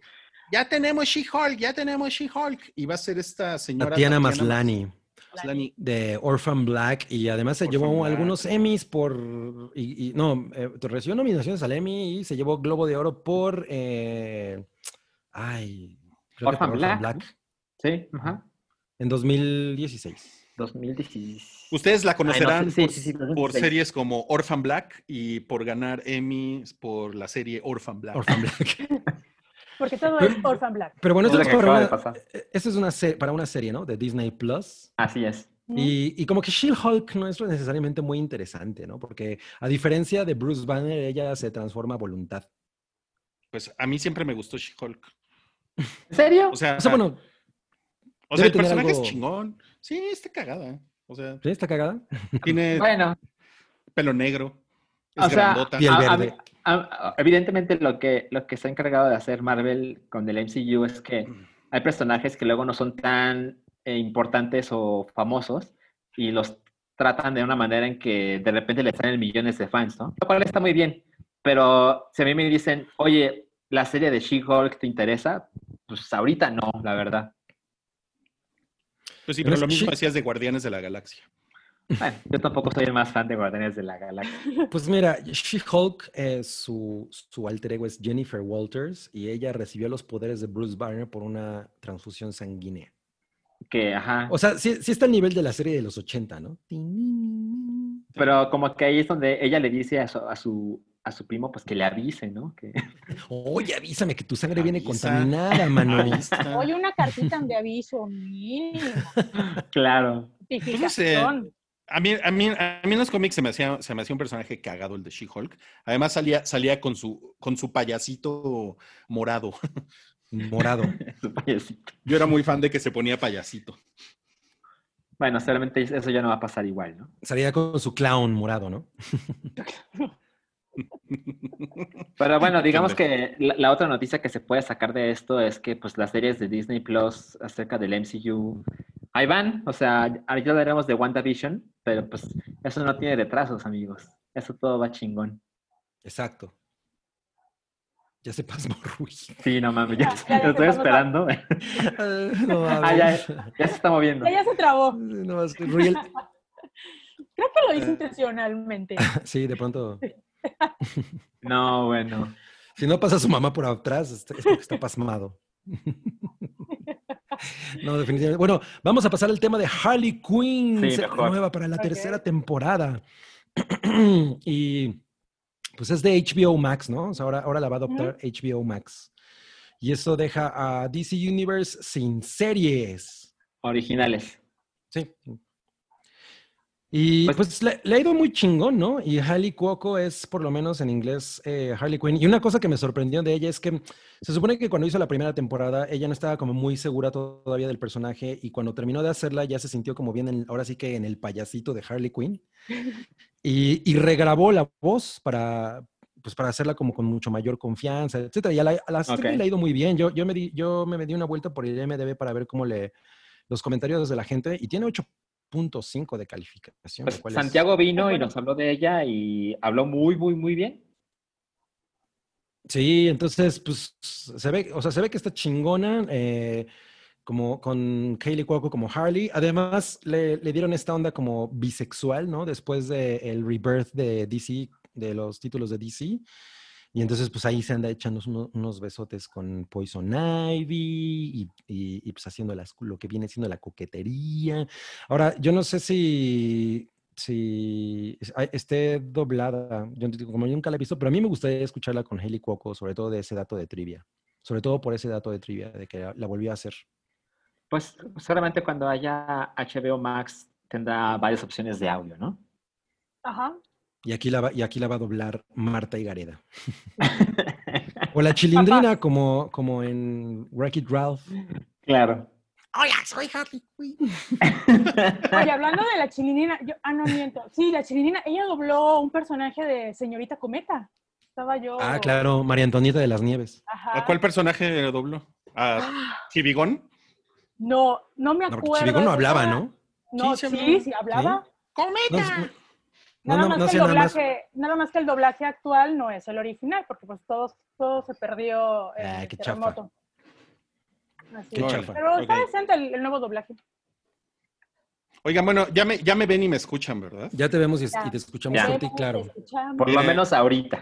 Híjole, sí, Ajá. no sé, ¿eh? si me voy, si me voy, pues eh, ahí les dejo el programa y este, Ya, ya veré cómo, cómo regresar. Oigan, eh, también dice Cloud, eh, aquí viene la cuestión, en un mundo ideal, entre todos los personajes de cultura pop que conocen, ¿quién sería el mejor presidente de nuestro país? Puta madre, qué difícil pregunta. Este. No, pues el ¿cuál- profesor Javier, ¿no? Ándale, sí. Es que Walter White. nos estaría leyendo la mente, ¿no? Walter White. Walter White. Guay. Walter White. ah, Walter White. No, pues está, está complicado, habría que... Reed Richards. Ese güey es cool. Ese güey es, es muy inteligente, ¿no? Eh, Ant-Man. nah. Ant-Man Ant-Man para presidente. Tendría Leia Organa. Leia. Pues sí, ¿no? Porque ella es Vergas, ¿no? Para Mejor Mary Poppins, ¿no? Ya que estamos en esos. Pues ya, María Popera, sí. La niñera ya. Ah, Fran Drescher. No, La sería Drescher ya. la, la- la presidenta más guapota en la historia. La- ¿Por qué no? La señora presidenta. Ah, la señora Gonzalo presidenta. Vega. Es, Ah, ya mejor. es de la cultura pop. Gonzalo. Vega. A ver, dice Alejandro García Mesa, no me reporto seguido, pero ahí les va por hacer mis jueves más llevaderos. Aprovecho para pedir su opinión sobre la película The Man from Earth. Ah, yo no la he visto. Mm, No, Yo tampoco. No, ni yo. Ok, te la debemos. Te la debemos. Oye, pero- alguien me puso... Jerry García me puso Kaylee, no, no Hailey. Sí, pues es que me confundí con Harley. y a la mera hora hice una mezcolanza de ambas. Era Kaylee Cuoco. Todos te entendimos. Estás, estás muy cabrón. Eh, dice aquí Jack Fan. eh, yo vi Campo Cretácico y me gustó. Aumenta la intensidad y la tensión en cada capítulo, neta. Mi única Wow. crítica es que la animación está feíta. Ve feo. Pues eso fue lo que todos, lo que todos Está dijimos, como que muy "Mm". así de no hay flexibilidad. Del, oh, pues se nota en el presupuesto. O sea, no, no creo que vayan a tirar varo para una buena animación de ocho episodios. Es, es muy raro. Pues a lo sí. mejor más adelante Netflix si quiere invertirle en algo, en alguna propiedad animada. Pues sí. Pero bueno, respetamos tu, tu opinión, Jack Fan. Dice Iker, ahí van 20 varitos para un mono con rebaba. Gracias. Yo ahí tengo varios. Todavía los conservo. Tienes varios monos con rebaba. Oscar Martínez, gracias por tu aportación. No dejó ningún comentario, entonces pues nada más te vamos a mandar un saludo. Hola. Hola, ¿qué me estés? Y vamos a continuar con el hype porque ya llevamos más de una hora de programa y todavía nos queda discutir algunas cosas interesantes. Ya, ya comentamos lo de Microsoft que compró a Bethesda, entonces ya nos quemaron esa nota en la escaleta, pero muchas gracias, muchas gracias por el super chat que la quemó. Ahora vamos a um, algunos comentarios que tiene Cabri sobre un par de cosas que vio. Eh, una se llama Spree y otra se llama Challenger, algo, bla, bla, bla. pero ¿por qué no nos cuentas? Pues les voy a contar. Spree, yo llegué a ella, es eh, una película en la que sale eh, Joe Keery, el güey que la hace de Steve en Stranger Things. Mm, Y llegué a ella porque se la recomendaron a Chocomiao y le dijeron que era como el taxi driver moderno. Ok. Y yo no siento que sea, o sea, pues lo único que tiene de taxi driver es que pues, el güey conduce un, un Uber que se llama Spree, ¿no? O sea, O sea, es- le- o sea, se llama Spree el, el producto. La aplicación. La aplicación. Ah, Ajá, se llama Spree. Y de hecho hay otras aplicaciones como, como competencia de Spree que se llaman GoGo, ¿no? En el, en el universo de la película. Ok. Eh, este- esta- eh, es, yo diría que es más que Taxi Driver, porque Taxi Driver es una película muy íntima y como es una reflexión más sobre, sobre el, el, el loner, ¿no? Y el, el- el hombre al que abandonó Dios en, en un entorno urbano. Esta es, una, es más como una... A mí me parece que es una crítica muy moralista, eh, una crítica eh, social, sobre todo el, el, pues, el, el lenguaje de, de- del streaming, eso es, e- esa parte, por ejemplo, es una película sobre este güey que es, que es un chofer de esta aplicación que se llama Spree, que, el- que tiene su canal, ¿no? Eh, y hace lives a través de pues, una aplicación. Y lo que él quiere, pues, es ganar views, ¿no? Y ganar eh, audiencia. Y entonces, obviamente, como algo que ya hemos visto muchas veces para ganar audiencia, pues empieza a cometer crímenes, ¿no? Empieza a cometer asesinatos. Y pues no hay más que eso. O sea, la verdad es que en, en- en- el camino conoce a una, a una comediante de stand-up que es muy popular y entonces eh, le empieza a pedir que, que- le eche la mano para ganar seguidores, etc. Y la película, obvia- como uno se imaginaría, va escalando en intensidad hasta que se convierte en, un- una cosa muy, pues muy, muy espectacular, por lo menos a nivel de, de lo, la, de la intensidad de lo que este güey hace para lograr los views. Ah, a mí una cosa que me gustó mucho es cómo maneja el lenguaje de la, del streaming. Eso está chingón porque, porque es muy, va hecha la chingada. Todo el tiempo estás leyendo lo que le están comentando en tiempo real, pero al mismo tiempo estás viendo una pantalla de lo que él ve y al mismo tiempo estás viendo pantallas de otras personas, ¿no? Que también están transmitiéndolo a él. Entonces necesitas estar poniendo atención a muchísimas cosas simultáneamente y eso me parece que es completamente el lenguaje del, del streaming. O sea, es una cosa que todo el tiempo estás recibiendo comentarios a cada rato, ¿no? Likes, ese tipo de cosas. Entonces, esa parte está muy bien aterrizada y me, y me parece que, que, que por lo menos es- esta sensación como de, güey, la- la- las cosas están ocurriendo a un nivel muy frenético y, lo, y, y te llevan a, este, a esta explosión, ¿no? De, de, de, de crimen en la que pues acabas haciendo una chingadera, ¿no? Pero, pero como les digo, tiene esta parte moralista de, no, pues es que las redes so- sociales nos están convirtiendo en, en, en malvados, ¿no? En gente, en criminales. Entonces, O no, o no. pues, no- no necesariamente. Entonces, eh, esa, es, esa es como la parte que me- no me gustó. Me hubiera, yo hubiera preferido que, que se mantuviera como más, en, como más eh, pues, pasiva, ¿no? En, en, en cuan- en cuanto a intentar hacer esa crítica y que simplemente te mostrara la, la- la- el- ahora sí que el, la, el spree de, esta, de este güey, ¿no? Que se llama eh, Kurt, creo. Kurt Ujú. Winkle, una cosa así. Y, y que tú fueras el que, el, el- el que juzgara. A mí me parece que es bastante entretenida, ¿no? Y si le quitas ese elemento como de, como, como de moraleja, es mucho mejor. Este güey lo hace muy bien y, y como les digo, la, la- la manera en la, que, en la que la película te muestra el, la dinámica del streaming es súper chingona. O sea, la verdad es que eso me, me- me pareció bastante bueno. Incluso los créditos finales son maravillosos. A ti te gustarían mucho, Salchi. Oye, Cabri, pero a ver, entiendo algo. O sea, porque vi el Tyler y, vi- y vi los, los asesinatos que comete, pero no sé, o sea, porque los pone en vivo, pero ¿por qué no lo atrapan?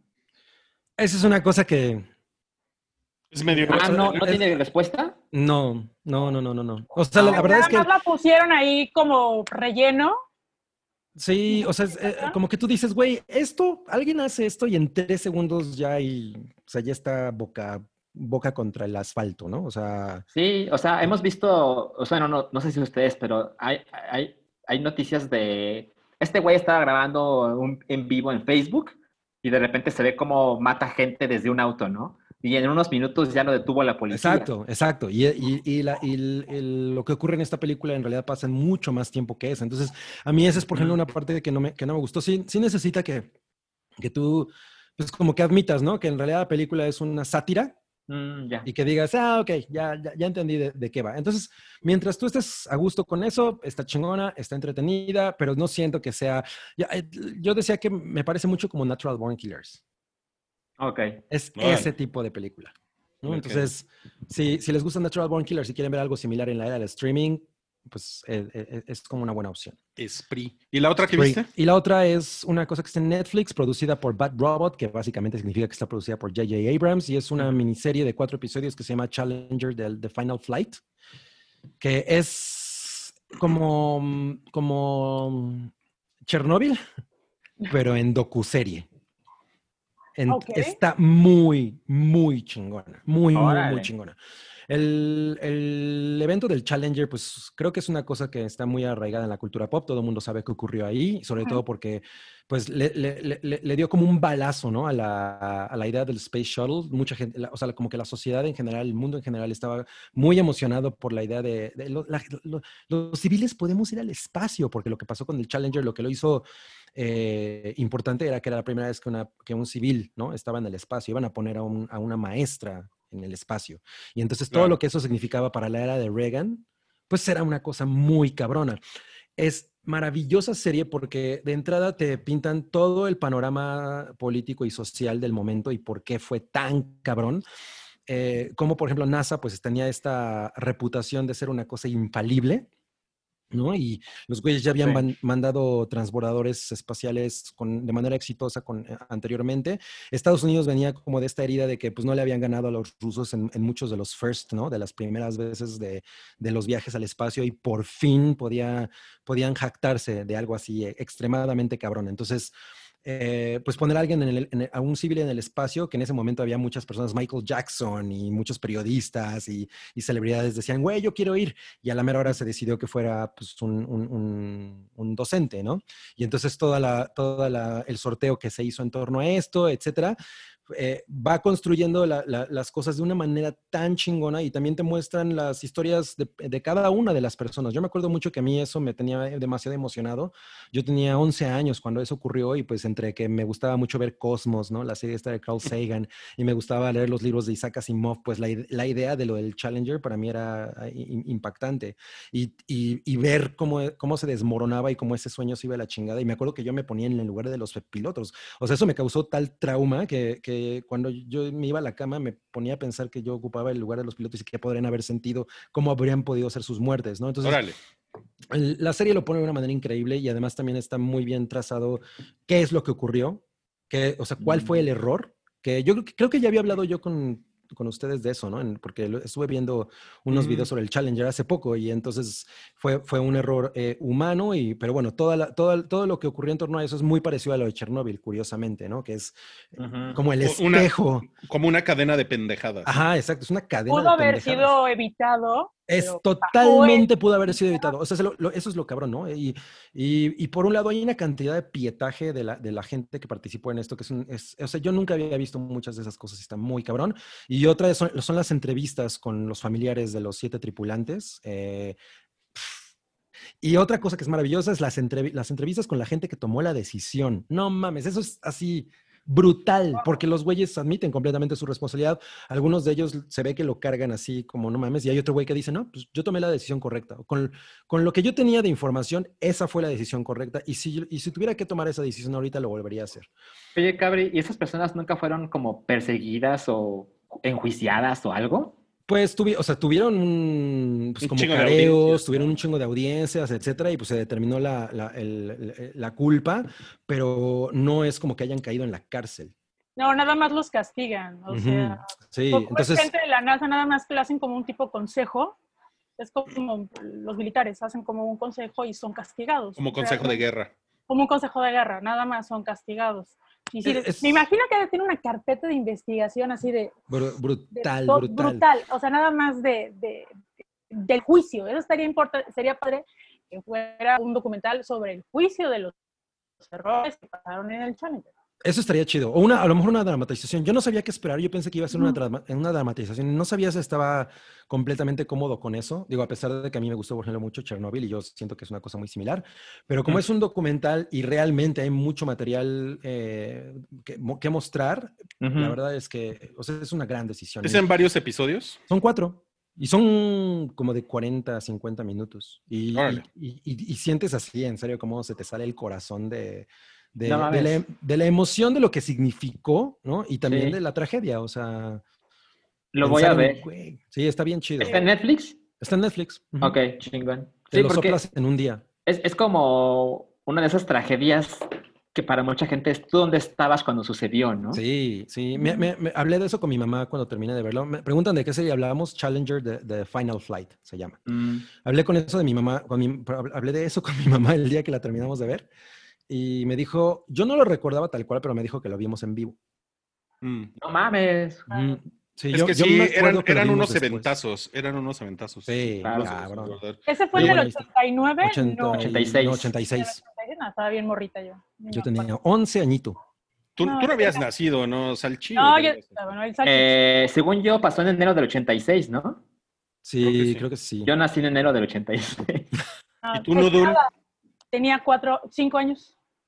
Tenía cinco años, ok. Cinco años. Ok, ok, ok. Recuerdo que mi mamá cuando estaba, o sea, cuando aún estaba embarazada de mí los últimos días o algo por el estilo, o acababa de nacer, no recuerdo la fecha exacta, pero ella, ella lo vio en vivo y, y como que fue muy impactante para ella, no sé, como la combinación de esto que estás viendo es el futuro y el viaje espacial y tener Ujú. un, un bebé recién nacido, como que eran Se demasiadas juntaron emociones. las emociones, ajá. Es que Exacto. había, había, como lo, yo lo recuerdo, había mucha esperanza en ese lanzamiento.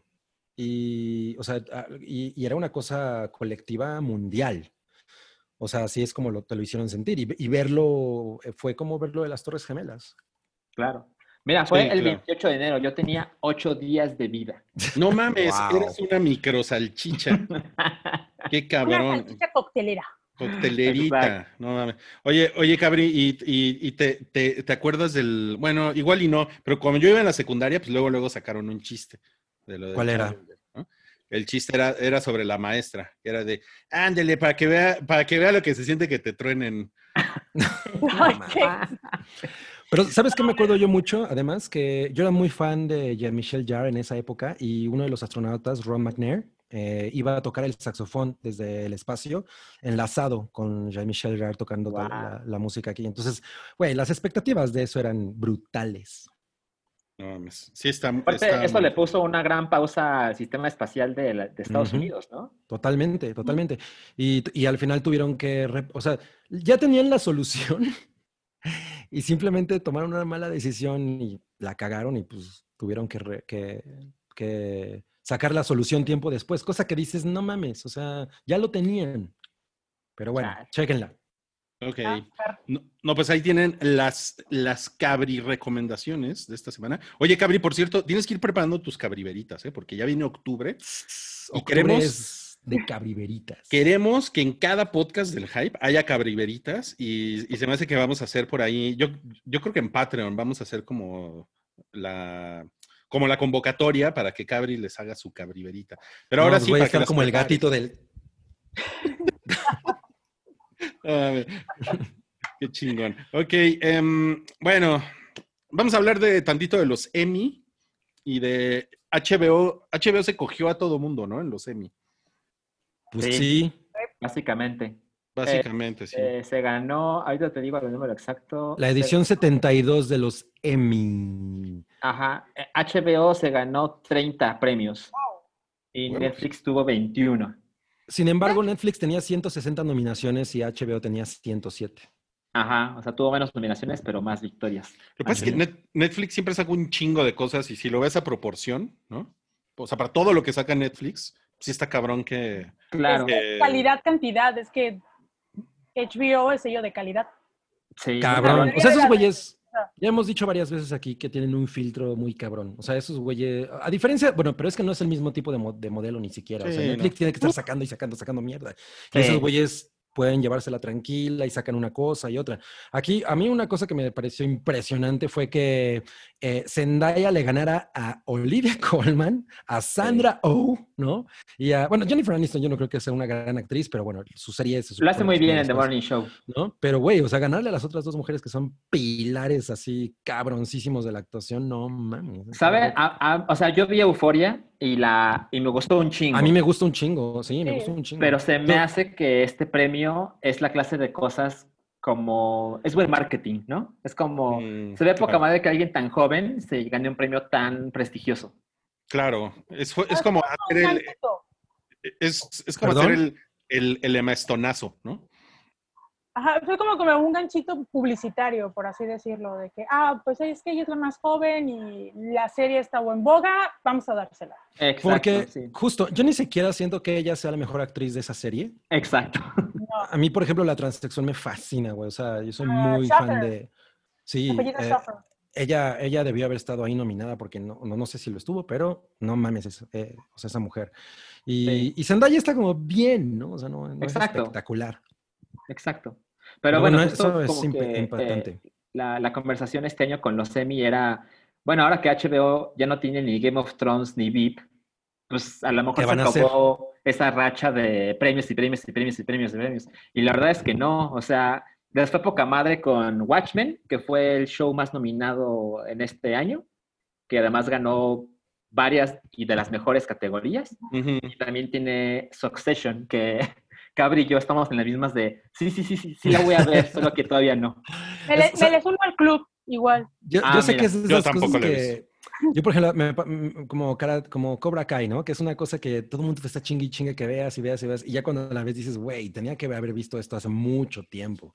Sí. Ya sé, pero no puedes ver todo. O sea, a- ayer, por ejemplo, yo tenía un plan y acabó siendo otra cosa con Chocomiao y em- em- vimos Tivoli, ¿no? Esta película de Alfonso Arau. Y en realidad mi intención era ver otra cosa completamente diferente. La vida. Ajá. Así, such is life.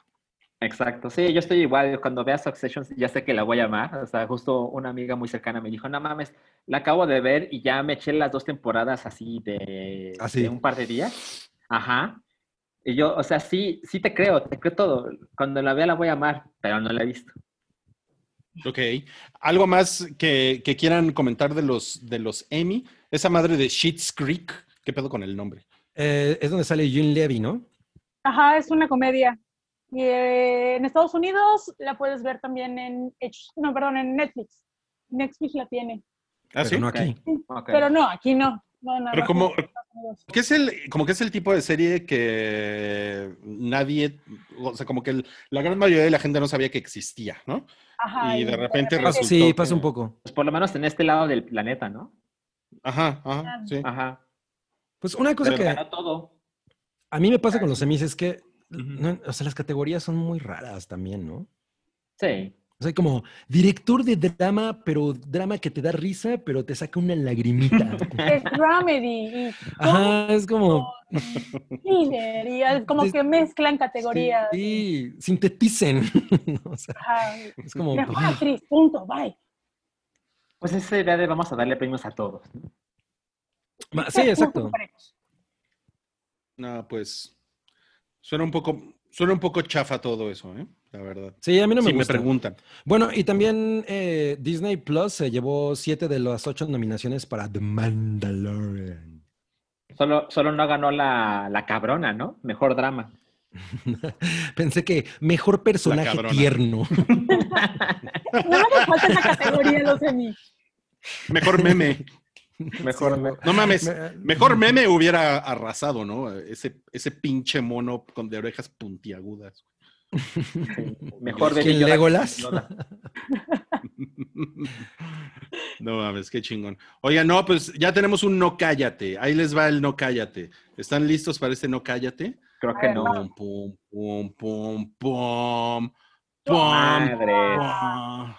No mames, Emma Stone está en varas dulces. De- oye, ¿tú crees que su hijo se llame Flint Stone? No, ese sí estaría muy bueno. Se ve cute Sí. con su gorra de A24. Ella, no man, es que Y el, Le amo, y el- amo mucho y a el, esa cubrebo- mujer. y el cubrebocas todo mal. ¿Qué le pasa? ¿De qué se trata que- eso? Es antivacunas. Ajá, seguro. a lo mejor se le rompió el resortito. ¿Qué no te ha pasado? Sí, ya, ya, me, ya me pasó con un cubrebocas. Oigan, y Emma's Baby Joy. pues se le, se le ve ya su pancita, ¿no? Sí. Ya. ¿Qué, qué- qué hacen que está troleando el mundo y en realidad se puso una almohadita? A lo mejor le preguntan y dice, no, es panza normal. Exacto. No mames, entonces le dirían a Emma Stone, ¿qué panzó? Así le van a poner en la prensa, ¿no? ¿Qué panzó mi Emma? ¿Qué, qué panzó mi Emma? ¿Saben? Yo, yo no conozco un hater de Emma Stone. O sea, Sí los hay, hay. Sí, Seguro hay. Pero yo no conozco. sí.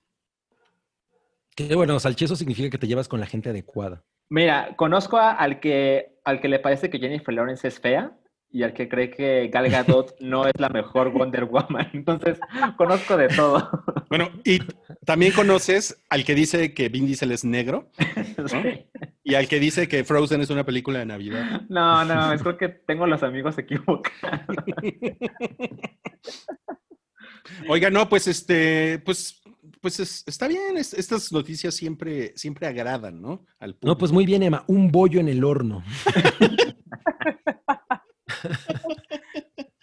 No mames, güey. Ay, güey. Pues, ¿qué más vamos a decir más que pues, fel- felicidades? a- Felicidades. A, a- a Emma Stone por el, por el crío, ¿no? que, ya se- que ya está ahí en, Claro. su, en, su, en su pancita. ¿no? Espero Y- salga tan talentoso como ella. Tan talentose. Entonces, sí, porque no sabemos qué va a hacer. Y bueno, y tenemos otra noticia tremenda que ya es oficial. Tom, Tom Cruise va a ir al espacio. Ahora sí ya es oficial. No, No mames, se va a poner insoportable. No, bueno. es con Elon Musk, ¿no? Según Ajá, la- con Elon Musk, no, porque peor. Par de O sea, tragamierdas. todavía No. hay como ni título ni nada, pero pues ya sabemos que se van al espacio con ayuda de NASA. Curiosamente, Sí. después de después de ver Challenger, como que es una cosa así como de... No, pero ya, ya, hay, ya hay Ah, título. sí. Ya hay título. ¿Así como se No. llama? Se, llama, se, llama, se llama Tom Cruise va al espacio.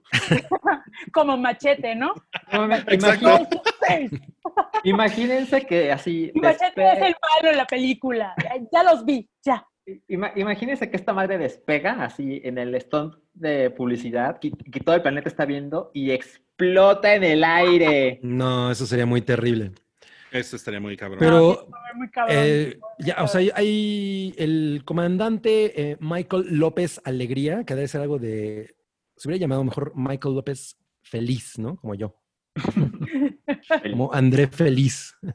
Michael López Alegría es quien va a pilotear la estación espacial Axiom eh, y que va a llevar a Tom Cruise y a Doug Lyman, el director, eh, pues a, las, gre- a sus aventuras in space.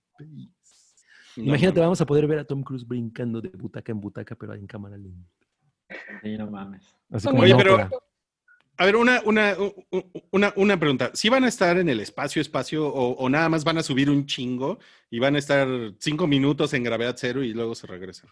A una toma, ¿no? Nada más. Es- eso sí no, no sé. O sea, no- todavía no hay A información. lo mejor es, a lo mejor es esa mamada, ¿no? Que. Pero ah, eso lo puedes recrear, o sea, digo, o sea, si se lo llevan a la Estación Espacial Internacional, por ejemplo, o sea, eso sí sería un stunt muy cabrón. O sea, un stunt publicitario muy cabrón, pero que. Pues mira, el güey de Red Bull que subió a la estratosfera también fue un stunt muy cabrón. Claro. Y se tiró. Y la estratosfera está mucho más abajo que la Estación Así es. Espacial Internacional. Pues mira, es una buena pregunta la tuya. Mm, No lo sabemos, Pues me- ¿verdad? Con No que estés sabemos. cinco minutos en el espacio ya es suficiente para. Para decir estuve en el Ah, espacio. exacto, para que los periódicos publiquen. Mira, hay Tom. tweet que confirma la misión con y, y- y que van a mandar a Doug Lyman y a Tom Cruise en octubre de 2021 al espacio, Ujú. tiene una foto de la Estación Espacial Internacional. Ok. Ok. Entonces probablemente es más de lo que tú estás diciendo. Entonces, Ajá. o sea, lo, lo, lo que estás diciendo es que sí, se va, o sea, Tom Cruise va a ir al espacio tal cual, ahora sí. No va a ser una Pues- mamá. Pues eso, eso parece, eso parece. Pues miren, no sé qué opine Papalucho de esto. Ella ha ido y regresado. sí, él le puede dar el, le puede decir en qué lugar. Papalucho está increíble. Yo, yo la verdad tengo, tengo la idea de que pues se va a ver mejor Gravity, ¿no? O sea, grabar en el espacio una película debe ser una estupidez. ¿no? Pues quién sabe. Yo, Debe ser yo- muy yo- complicado. yo O muy aburrido. Yo el otro día vi, híjole, no, me- no me acuerdo qué chingado será, pero de. Ay, creo que el primer alimento así de fast food que hubo en el espacio era. El, los tacos, no, era- era ah, no, un burrito. El burrito, fue El el coronel. Chris Hadfield, que lo, sacaron en la de este. En, en- Crónicas del en taco. las crónicas del taco salió, ¿no? Sí. Y el güey así como, el peor burrito del mundo, ¿no? Así un pinche burrito. está muy un pa- bueno. paquete así como de sellado, ¿no? Que es, salía de la salsa. Entonces seguramente así vamos a ver a Tom Cruise. como- Oigan, ¿y qué, qué hacen si Tom Cruise se vuelve a romper el tobillo en el espacio? Pues va a ser un, una buena publicidad, ¿no? Ajá. Es que no hay publicidad mala, o sea, todo Que- va a ser a favor de la película que vaya a ser. Que si se rompe el tobillo en el espacio, no lo vamos a escuchar gritar. Exacto. No, mames, como alien. No Qué gran comentario. Va a haber un güey así, oculto entre los tubos. No mames, güey. Oye, ¿y si lo, y si lo matan en el espacio como, como a Dallas en Alien? No, Es esa- imagínate, imagínate que la película es así de otra cosa y encuentran vida extraterrestre. tras. Y ya, de eso se trata la Y película. dicen, No. hola, esto es una sucursal de la cienciología. Su placentita así. su- Bienvenidos. Oigan, ¿y si es una comedia romántica en el espacio? No, no. No, no. La comedia romántica más cara de la historia. No mames. Se va a llamar El espacio entre tú y yo, Con Marta Higareda y Tom Cruise. ¿Por qué no trabajamos en Hollywood? Tenemos buenas ideas. No mames. Ok, bueno, vamos a platicar de Lovecraft Country porque mm, hace un par de semanas eh, yo le puse por ahí un tweet a Noodle, que hoy Noodle ha sido la más piropeada del hype. O sea, más que Salchi, ¿eh? Más, lo- está cabrón, ¿eh? No, bueno, by No, far. no le puedo O sea- quitar el puesto a Salchi. no así. Tranquílense, No. gobiernense, jóvenes. Hoy sí, humilla- humillación total a Salchi. Humillación total. Pero, eh, bueno, yo le puse este tweet a Noodle porque mm, em, sé que leíste o estás leyendo la No, novela. ya lo leí. Ya lo leíste. leer. Ya, Ok. y yo tengo muchas dudas porque me parece que Lovecraft, Lovecraft Country empezó con, empecé con buenas expectativas y ahorita he visto cinco de los seis episodios que van Ujú. y no mames, me parece que es así un mojón de caca. A ver, yo te voy a hacer una pregunta. ¿Cuál es la verdadera razón por la que empezaste a ver Lovecraft Country? Porque me Fue- prometieron pulpos. Exacto. güey. Eh, bueno, sea- es que no, no eres, o sea, tienes razón, Cabri. Monstruos, es- monstruos. monstruos de, de Lovecraft, ¿no? O sea, el universo Lovecraft. Y no, muchos con los que he platicado este, se fueron con la finta. Incluso en, la- en el primer episodio sí hay un monstruo de Lovecraft que este, se- se- es, es el Slogot, no se me fue el nombre, este, pero sí, ese sí. Pero en sí la historia es una antología de historias que se van, de todos los personajes que se presentan en la, en la novela, que hay unos pequeños cambios en la serie, que en la serie hicieron los cambios, eh, pues realmente se van interlazando y van tomando de otras, como de otras temáticas. No, es que no, Ujú. es, no es temática de Lovecraft, nada más tomaron el nombre. Como sabemos, territorio Lovecraft eh, se basa en lo que es eh, Nueva Inglaterra, que es donde se desarrolla la, la gran mayoría de las novelas de Lovecraft. Digo, no soy muy versada en el tema, Ujú. ya lo estoy resolviendo en ese aspecto, pero sí me pareció bastante interesante leer el libro. Eso fue mi, mi principal razón. Y leí muchos comentarios, no, este libro está mal, es que habla mucho del racismo, que no sé qué, pero el libro está bastante entretenido y tenían bastante, eh, cada vez que pasaba el episodio, el episodio, no, el episodio pasado, nada que ver con el libro. Eso ya fue como que un agregado para, este, para los productores y crear más expectativa, ¿no? Pero sí hay, hay una gran diferencia. Ok. Y Oye, una, una, una, una pregunta. El, el, dis- el discurso social que está encargado en la serie, eh, Ujú. ¿también, lo, ¿también lo tiene el libro?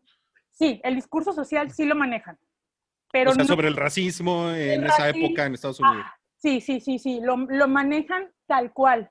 O sea, eso sí lo respetan, nada más que lo que he notado en la serie es que lo han reforzado mucho. Mm.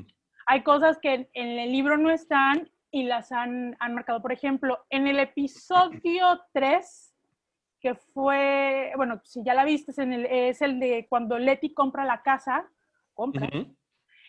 Hay, hay, yo estuve muy emocionada porque esa parte del libro me gustó mucho, esa parte de la historia me gustó mucho. Y faltó un elemento principal. No sé si puedo spoilerear o mejor me quedo Sí, sí, échalo, échalo, échalo. Ok, eh, dentro de la casa hay como un, como un jardín interno y hay una escultura de Éclate, Écatli, que es la diosa de la luna y diosa del tiempo. Entonces, ella es la que, por así decirlo, controla la casa. Mm. Igual, eh, Eso no sale sal- en la serie. Eso no sé, yo estaba así de, ¿a qué horas va a salir? ¿A qué-?" Porque es la parte más interesante, ¿no? Y nunca sale. So, Ujú. como que dijeron, ah, ok, y yo lo entiendo porque es parte de las adaptaciones de, de un libro a una serie. Tienes que ir recortando y ver cómo vas a meter. También siento de que el discurso que quieren meter los productores es totalmente diferente. Por eso lo eliminaron. Ujú. Igual, hay, hay cosas como que no están bien justificadas. En la parte del planetario, por ejemplo, en el siguiente episodio sale Hipólita con el planetario. Sí, que el planetario se vuelve, se vuelve como lo que conecta el episodio 3 con el 4 y es como un artefacto importante, ¿no? Ajá, pero en, eh, en la parte 3, en, en el cuento 3 del libro, sí te explican el por qué y po- cómo se lo da a ella. Y a ella Ujú. se lo, re- el Leti se lo regala. Y mientras que en la serie nunca se justifica, nada más se ve Ujú. una imagen de que llega Hipólita a un cuarto mientras está la fiesta y ve el planetario y como que desaparece. Ahí corte y ya al siguiente episodio ya está la, ya lo tiene ella en, en, el- eh, en la oficina, por así decirlo, ¿no? Sí. O sea, hay, hay partes como que es- la continuidad sí la están perdiendo. No la Es que están sab- siguiendo. Es que, ¿sabes qué? Sí se siente mucho, para, para los que no sepan qué onda con Lovecraft Country, es una, es una, es una serie que empieza con, con un episodio, con un primer episodio que me parece muy bueno y, Ujú. y en el cual hay monstruos, ¿no? O Sí. sea, o sea, agarra una cosa Lovecraftiana. Después, el segundo episodio es una cosa so- sobre un, como una especie de culto. Después, el tercer episodio es como un cuento de fantasmas. Entonces, ay, ahí es cuando dices, ok, esto es como, esa es la parte que dice Noodle que es como de antología, como que homenajean géneros en, en cada episodio y a la vez, bueno, hay un episodio que parece Indiana Jones, ¿no? Que- Ah, es el episodio 4, que Sí, no, en no. el libro es el terrible. cuento, es el cuento 3. Mm. Ok. Y ahora, la, la manera en la que se pega todo es que hay una historia principal, digamos, pero esa historia principal, la verdad es que es súper floja, es muy guanga y tal cual, mira, en el, el último episodio que yo vi es el de, e- es, un, e- es una mujer negra que ocupa, o sea, que se convierte, se, se transforma en mujer blanca, El de Ruby. el de Ruby, ajá. Bueno, en la, en la novela te explican esa parte de Dr. Jenkins and Mr. Hyde. En- en- eh, y citan, No, pues, no citan el libro. En el libro te lo cuentan de una manera muy, muy padre y entre- que te- realmente te clavas leyéndolo, ¿no? A mí sí me gustó cómo lo plantearon, pero se brincaron porque no iba a ese episodio. O sea, no, eh, si nos vamos de acuerdo al cronograma de la novela, no iba así. Ese no iba, ese no iba. No, no iba. El que va, el de este, el de este domingo es el que va antes de, esa, De ese episodio. Y te digo, el episodio 6, que fue el de, la sema- el de este domi- el domingo pasado, ese se lo sacaron totalmente de la manga. Yo te puedo no, decir, bueno, qué, qué eso- desastre. yo lo que te voy a decir, no sé si ustedes vieron The Terror, esta serie, serie de AMC que está basada en, en este, eh, cuando se perdió un buque, Barco, bueno, un, ¿no? un barco ubico, sí. británico. Ajá, y ya ve, en el- hubo una segunda parte que se, Que es se otra. llamó, Ajá. que es- y eh, Infamy, no, este, Infamia se llama. Es un poco como American Horror Story, ¿no? Que son Ajá. cosas. Yo siento, No, es una continuación. así es, yo siento que Lovecraft, Lovecraft Country va a terminar siendo una antología. O sea, si, van a- si quieren una segunda parte, va a terminar siendo una antología con Ugh. otras historias alternas. No mames, sí está muy cabrón. O sea, a mí, a mí la verdad es que la, la historia de la mujer negra que, que con, un- con una pócima se vuelve blanca y entonces puede obtener el trabajo que ella siempre ha querido, esa historia me parece que es mucho más interesante que toda la puta serie.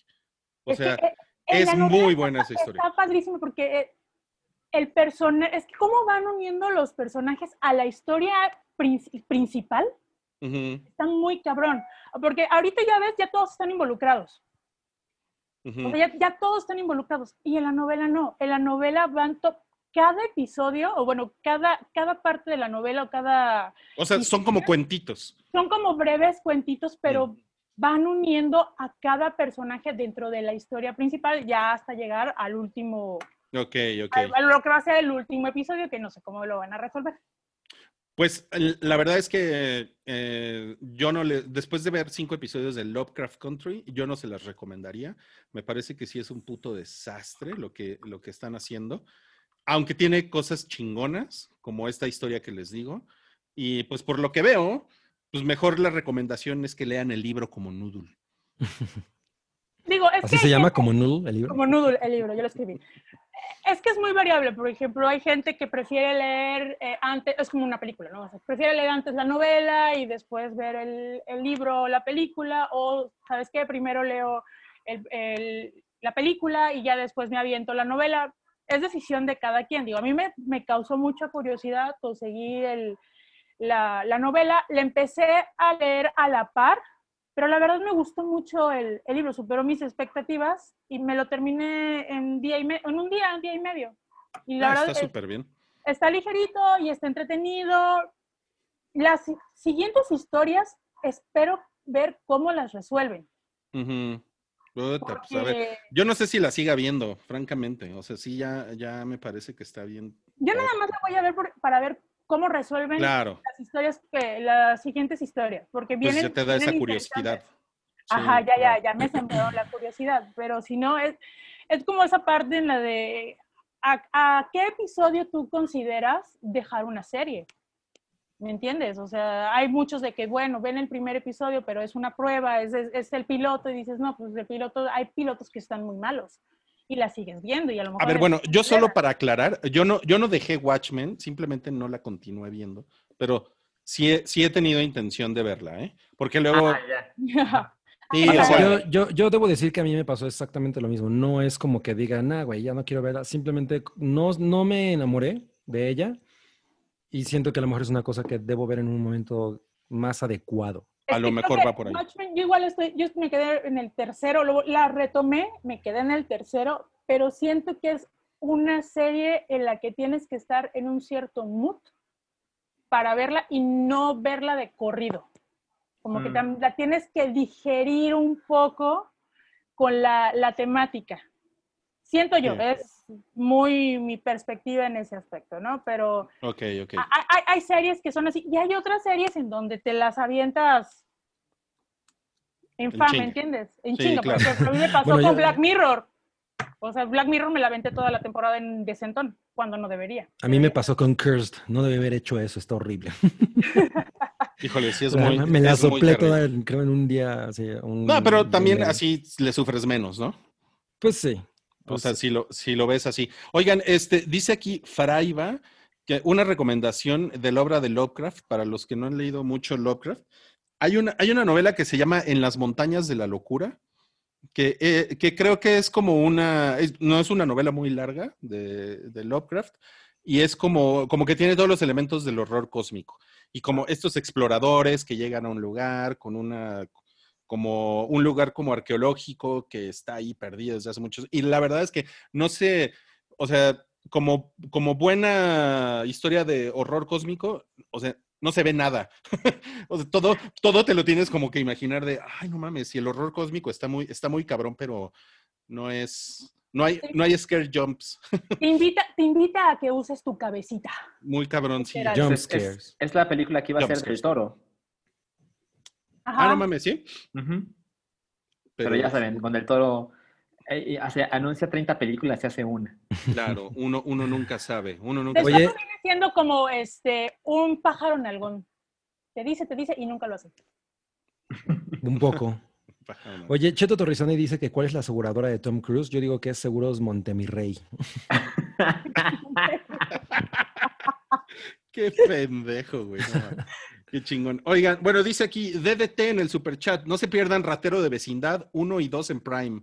Oye, yo sí, yo sí quiero ver eso, ¿eh? No sé si esté jugando. joyitas de. No, no, no, tienen unas joyitas del cine de ficheras y del cine Sí, sí, de sí. Pepito con- y Chabelo contra los monstruos.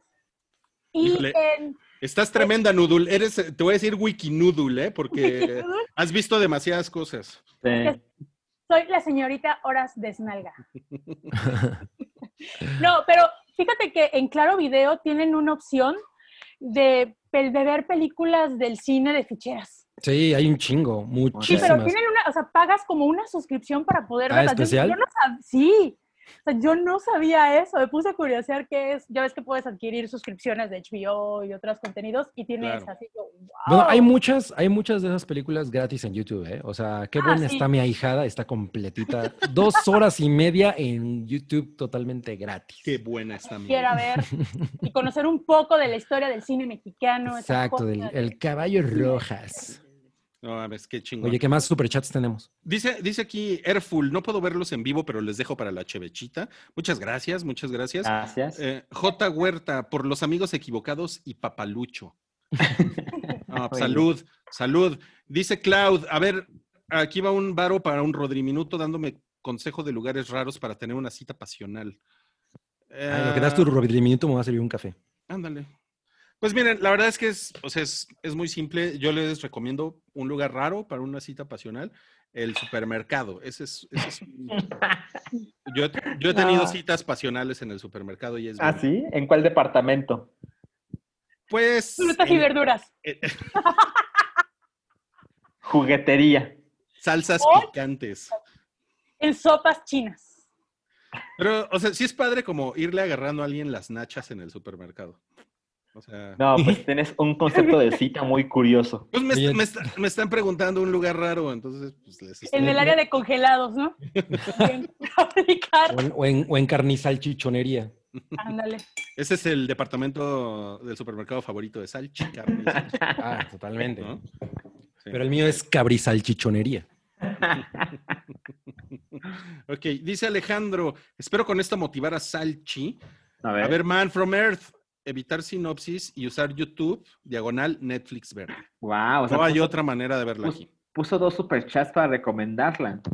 Ok, pues, No, pues lo haremos. Como pasó La- con Dark, ¿no? Que había que evitar todo.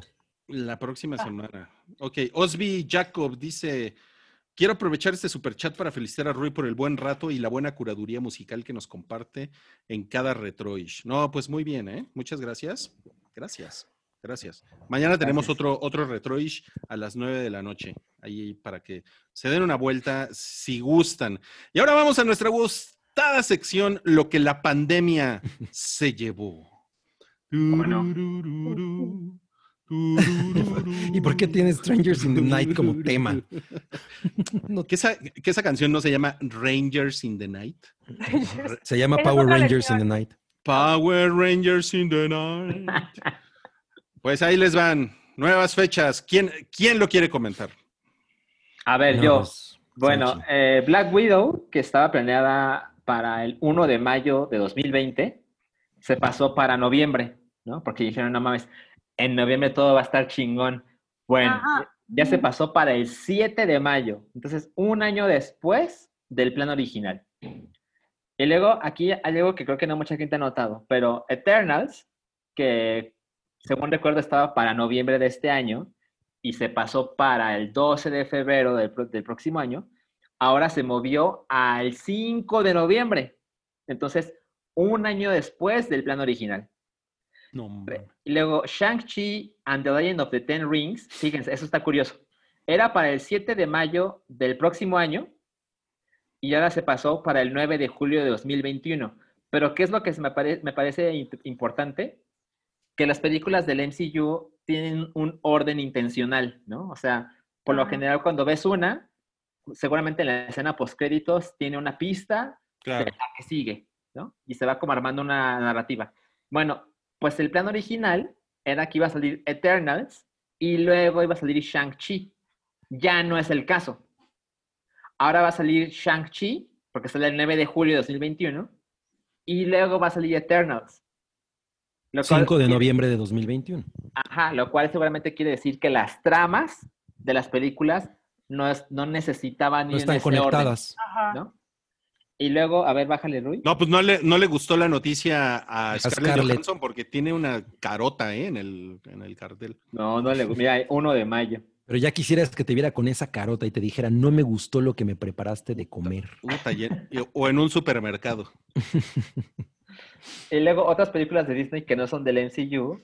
Está The Kingsman, que estaba planeada para febrero. Ahora está, bueno, para el 26 de febrero de 2021. Ahora está para el 12 de febrero de 2021. O sea, se adelantó su Se estreno. adelantó. Luego Dead on the Nile era el 23 de octubre. Se pasó para el 18 de diciembre. West Side Story, que yo creo que es lo mejor que le puedo pasar a... ¿Cómo se llama el protagonista? Elgon Elgor, ¿no? A ese güey, ajá. Eh, es lo mejor que le puede haber pasado. Creo que, creo que le dicen. con, la acusación que recibió, seguramente es como, no mames, pasemos mi popularidad para un poquito después, ¿no? Bueno, se movió un año. Era este año y sale el, el próximo diciembre de 2021. Mi bebecito Steven Spielberg. Y Soul, que tiene fecha de estreno en cine para el 20 de noviembre, junto con No Time to Die, sigue planeada para estrenarse en cines. Ay, ya no se va a Disney Plus. ¿Cuál es la conclusión de lo de Mulan? No funcionó. Totalmente. Ah, claro, claro, claro. Ok, Eso significa que alguien, le sonó la alarma. Es que es mi alarma de mis pastillas de viejito. es que tengo que tomar tres pastillas. No, no Ya es hora de dormir, cabri. Ya, es hora de hacer la meme. Miren, ten- tengo una foto de, de Cabri 2019 en la otra pandemia, la de 2018, ya, la de 1918, perdón. No mames, wear a mask. No mames. We appeal to your civic patriotism to cooperate with us in our effort to. ¿Qué? Se quedó ahí a, la- a medias. Pues sí. Pinche perturbadora imagen. Es, es muy perturbadora, ¿eh? Sí, seguro Ah. yo hubiera visto eso a los 11 años y también me traumo con, con el Challenger. Ajá, sí está como de. Sí, O sea, pero su máscara como que hace esto. Como ¿no? Mad Max. Ajá, eso, Ma- Mad Mask. Mad Max. Oigan, y bueno, y los, los, los pone tristes el, todo este retraso que va a sufrir el MCU, Disney, Black Widow. Ah, Triste no.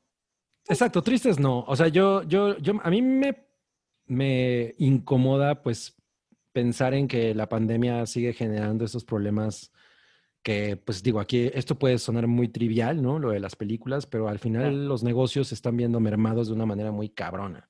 Y, y- y eso para gente, o sea, en, en general, la gente que depende de todas esas industrias, eso, pues, está cabrón.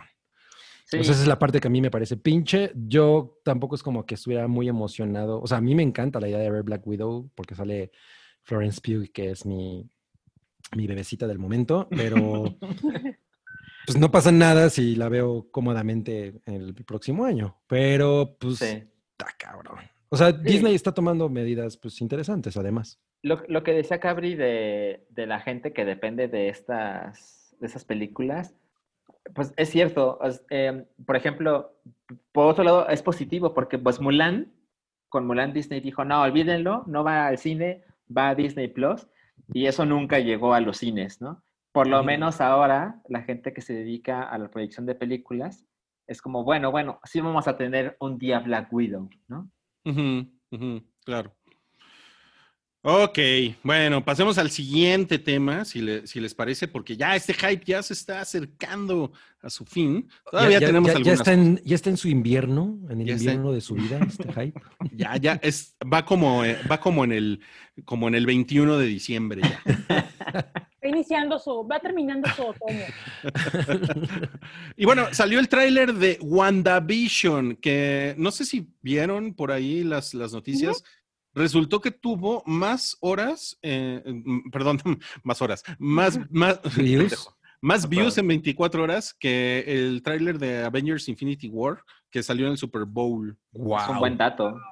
A mí me gustó un chingo el trailer, está bien divertido. Es que está Ah, ¿sí? llamativo, es que está- Sí. tiene mucha nostalgia. A mí me Ah, o sea, series me re- que sí he visto. me recuerdo esta película donde también sale Toby Maguire, que es como un... Ah, la de a colores. Bueno, Ajá, ¿cómo se llama? Ah, sí. Te amaré a colores, ¿no? Se llamaba en español. Ajá. Sí, Ay. se llamaba, No, este, yo- Si Toby supiera que no nos acordamos de su película. pues era algo de Bill, como Pleasantville, creo. Pleasantville. Ajá, Pleasantville, exacto. es, Y se llamaba Te, ama- eso. Te amaré a colores en español. Madre. no, era amor a colores. ¿Amor a colores? Amor a colores. Te amaré, te duele a colores.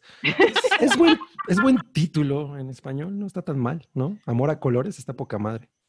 Sí, está cool. Le hubieran puesto el color del amor. A mí me gustó y la verdad es que este tono, por lo menos de comedia que tiene, refresca mucho lo que yo estoy esperando del, del Marvel Universe. En tele. Ajá, en tele, o sea, la- en tele. En la- es que soy británico ahora, Sí. pero The Telly. the en la telly. tele, pero está cagado y me, me- me gustó. O sea, sí, sí, sí, sí, me- sí estoy interesado en ver esto. Pues, Es muy diferente como lo imaginaba. Se ve, se ve- se ve que tiene una, un formato muy diferente a las películas. Exacto. ¿Sabes qué se parece al video de Hey Ya de Outcast? Es cierto. Es cierto. Eh, Ahora, ¿cuándo se estrena esto en Disney Plus? En noviembre, ¿no? A ver, a ver, a ver. a ver. No, ya lo pasaron a enero de 2039. No se lo pierdan, no. amigos. No se lo pierdan. Y Sincronicen. lo más chingón es que sale. Mamalucho, Papalucho. Papalucho. Dice Va, que va- a salir de la horrera. diciembre. Sí, yo te traje las provisiones. diciembre? diciembre de 2020, no tiene día. Tiene día. No, pues, pues sí, sí nos la vamos a echar en, en- en Disney Plus, ¿no? Ya va a. Y ya, ya va, ya lo vamos a poder ver legal. Ahora Ya. sí. pin- Mira, yo tengo el cuerpo de ese güey. Otra vez Vision. No, ese es, es el quinto personaje del. Es, no es, ¿Cuál Vision? Es Papalucho, güey. Ah, sí, sí, Papalucho. perdón, perdón, sí. Tiene un tatuaje que dice papucho, pero lo estira y dice papalucho. No mames. Qué gran, qué gran concepto. Les digo que deberíamos de trabajar en Hollywood. Sí, eh. madre. No. Y Pues Hollywood, la raza y varios más. Sí. Bueno, eh, Salchi tiene comentarios de dos cosas que vio. Una se llama Wildlife y otra cosa se llama Eighth Grade. Ok, a ver, voy a empezar con Eighth Grade. Eh, para que quede claro, las dos películas están en HBO, HBO Go. Ujú. Eh, Eighth Grade, Cabri, vela en este instante. Eighth grade, ¿dónde Eighth está? Grade, en HBO Go. Es una película Ok. de A24, que es una película de 2018, que fue una sensación, ya sabes, película de Sundance, ¿no? Eh, A24 y demás. Tiene 99% en Rotten Tomatoes. Wow. Y la verdad es que tenía muy, muy, muy buena crítica y, y fue como, ah, la quiero ver, pero pues esa clase de cosas pues, luego no llegan, ¿no? Como fue el caso. Y la verdad es que se me olvidó y, y por curiosidad, el otro día estaba con Verónica viendo, pues tenemos ganas de ver una película y nos pusimos a ver en HBO y me la encontré con un título que ya ni me acuerdo, pero que nunca me hubiera hecho pensar que esta era Eighth Grade, ¿no? Entonces eso se lo Ok. debo. Está poca madre. Eh, es una película de hora y media que cuenta la última semana de una chica de Estados Unidos en el octavo grado, que es más o menos como, como el último grado de primaria para Estados, para, para lo que, para, como el equivalente en México, ¿no? Entonces tiene como esta edad como 12, 13 años por el estilo, ¿no? Y esta chica es adorable y le va, le va de la chingada, ¿no? Porque, pues, se nota que es una niña bonita, pero, pues, ya sabes, tiene acné, inseguridad, tiene, tiene mil cosas que no juegan a su favor. Y, y sus padres, bueno, su padre intenta que ella tenga la vida más normal posible, pero pues ella simplemente, a pesar de que es una niña de muy buen corazón, no, no es fácil para ella encajar con las sangronas insoportables de la primaria. Y está como en este momento de transformación escolar incluso, y, y te empiezan a mostrar como facetas de su vida que pues es en Estados Unidos. Entonces va desde la fiesta en la alberca, donde se la pasa terrible, o el ensayo de qué pasa si entra un tipo con armas a la, a la escuela, ¿no? Eh, es una película de 2018, entonces se puede sentir como muy, muy fresco con lo que sucede hoy. Y yo creo que es de las mejores películas que he visto este año, así fácil, súper fácilmente. Y eh, es una lástima que la haya visto tan tarde, pero súper fácil de ver, está en HBO, súper, súper recomendable. Y la otra, eh, Wildlife, que la verdad no recuerdo cómo le puso HBO, porque siempre ponen los títulos en español. Es una película que también tuvo muy buenas reseñas. Esta, ustedes saben que no soy el más fan de Paul Dano, pero bueno, Paul Dano es el director de esta película. Es la primera película que hace. Me da, sale- me da gusto que dices Dano en vez de Deano. Sí, Paul Dano, ¿no? Pero Cabri sale el guapísimo, ¿Cuál guapísimo? ¿Cuál de todos los guapísimos? pues Jake Gyllenhaal. Ah, Jake Gyllenhaal. ¡Ay, guapísimo ese Jake Gyllenhaal! Y no mames, sale Jake Gyllenhaal, sale Carey Mulligan. Ellos son un matrimonio donde las cosas de repente no salen tan bien. Sucede como en los 60. Se ve hermosa la película. Básicamente es un drama familiar de esta pareja tiene, tiene un hijo que es- está en la, se- como en secundaria más o menos, es un adolescente. Y eh, se, va- se muda a un pueblo pequeño donde las cosas económicamente no funcionan para ninguno de los dos, al punto en que Jake Gyllenhaal, el padre de familia, busca una manera arriesgada de conseguir eh, dinero porque perdió su empleo. Y, y vende DVDs de Mulan. No, eh, hay, un- hay un incendio en el pueblo. De esos incendios forestales que, pues ya sabes, toman semanas, ¿no? Meses. Mm. Entonces él no consigue empleo y se encuentra con que están buscando gente para pagar el incendio y le pagan un dólar la hora por algo que le puede costar la vida, pero que además nunca ha hecho. Y ya saben cómo es, ¿no? Es este padre que dice, bueno, pues yo soy el responsable de esta familia y tengo que proveer, pase lo que pase. Y justo esta decisión es la que empieza a traer una serie de, de casos en esta familia donde pues empieza a desmoronar y de repente ella empieza a mostrar pues, las cosas que le pasaban sobre todo a las mujeres de aquella época, ¿no? De estás sola con un hijo eh, y necesitas dinero, ¿qué vas a hacer? ¿Cuáles son tus opciones? Está cabronamente actuada, se ve muy hermosa la película y yo creo que Paul Dano es un gran director. Madres. Muy, muy, muy La, la- la armó bien entonces. Poca madre. Ojalá la puedan ver. Se llama Incendios en español. Ok, chingón, chingón. Gracias. O sea, hablando de incendios, incendios. Así lo Bien, bien. Pues eso. No, pues gracias, gracias, gracias. Perdón, es que estaba en mute. Eh, mira, mientras tú estabas hablando de el séptimo arte, yo estaba viendo memes de Mamalucha. Güey, no puedo ser. No puede ser, Roy, en serio. A ver. No.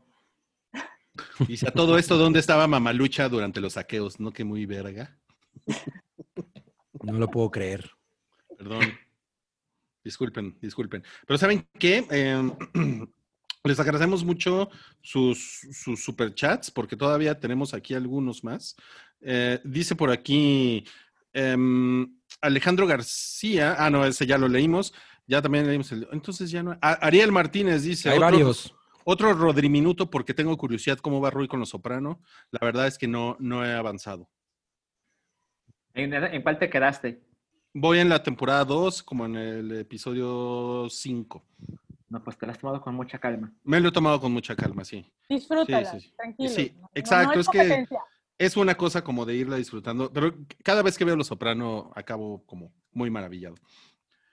Pero luego, ya luego les diré. Este, Cloud dice, un andreminuto de mi mejor amigo para que dé consejos de seguridad generales después de sus Uber accidentes y que nos dé mucho amor como cada semana. Ay, bueno, pues yo he estado en dos accidentes en Uber, por eso les aconsejé, creo que ayer, eh, que se pusieran el cinturón si toman un Uber.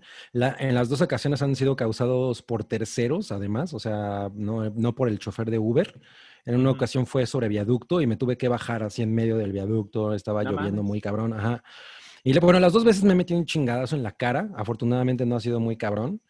eh, y todo por no llevar el cinturón. Entonces, realmente el único consejo que tengo que darles es pónganse el maldito cinturón porque eso en realidad les haría un parote. No hay otra cosa que hacer. O sea, si te van a pegar, te van a pegar, ¿no? Claro. Eh, o sea, la primera vez fu- fue un coche que nos agarró por atrás porque un güey se metió así en la salida eh, de, de circuito interior hacia, hacia Chapultepec. Se, met- se le amarra al, al- al chofer del Uber y el güey se tuvo que pues, frenar, cabrón Buena.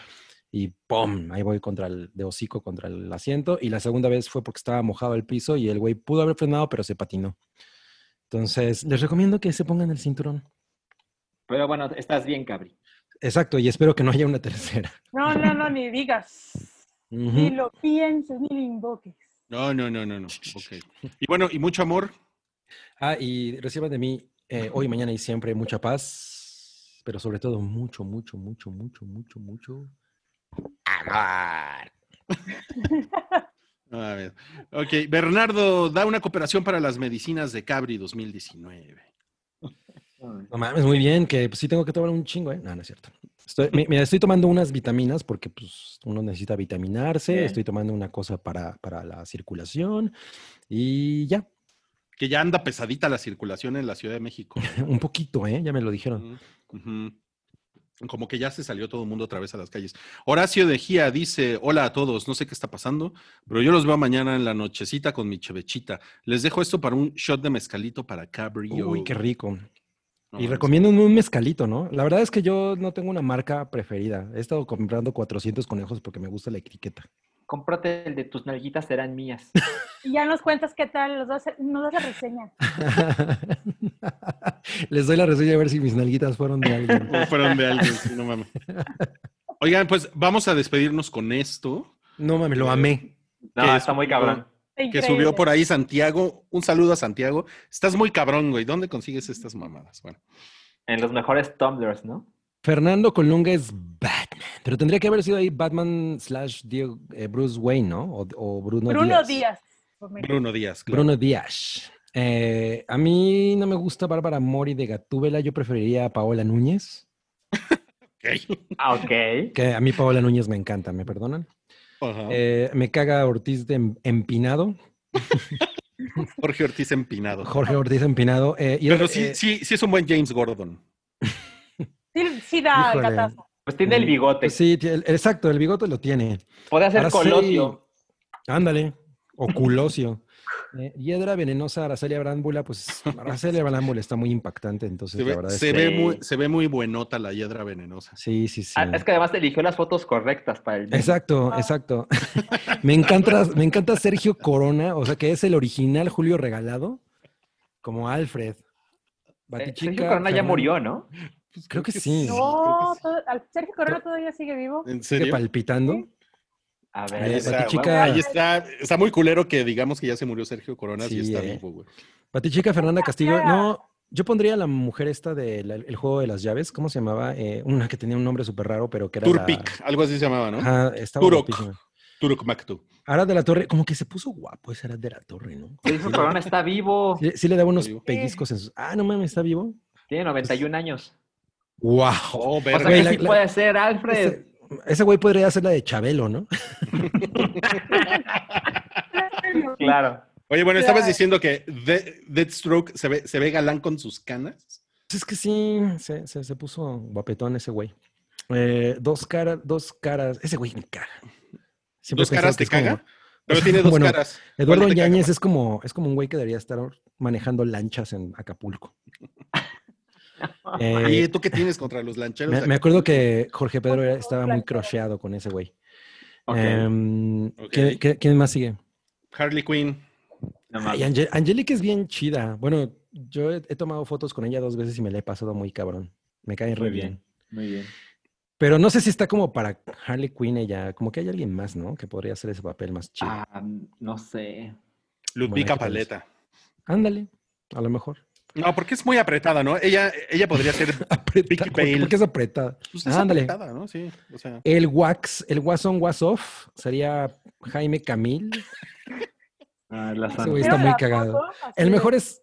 ¿qué- ¿Cuál foto? La del Guasón, la de Jaime Camilo. Escogieron una foto así como. Ah, no la vi, no la vi, no la vi. Que ahorita que Rui la busque. No mames, el pingüino está maravilloso. Ese güey.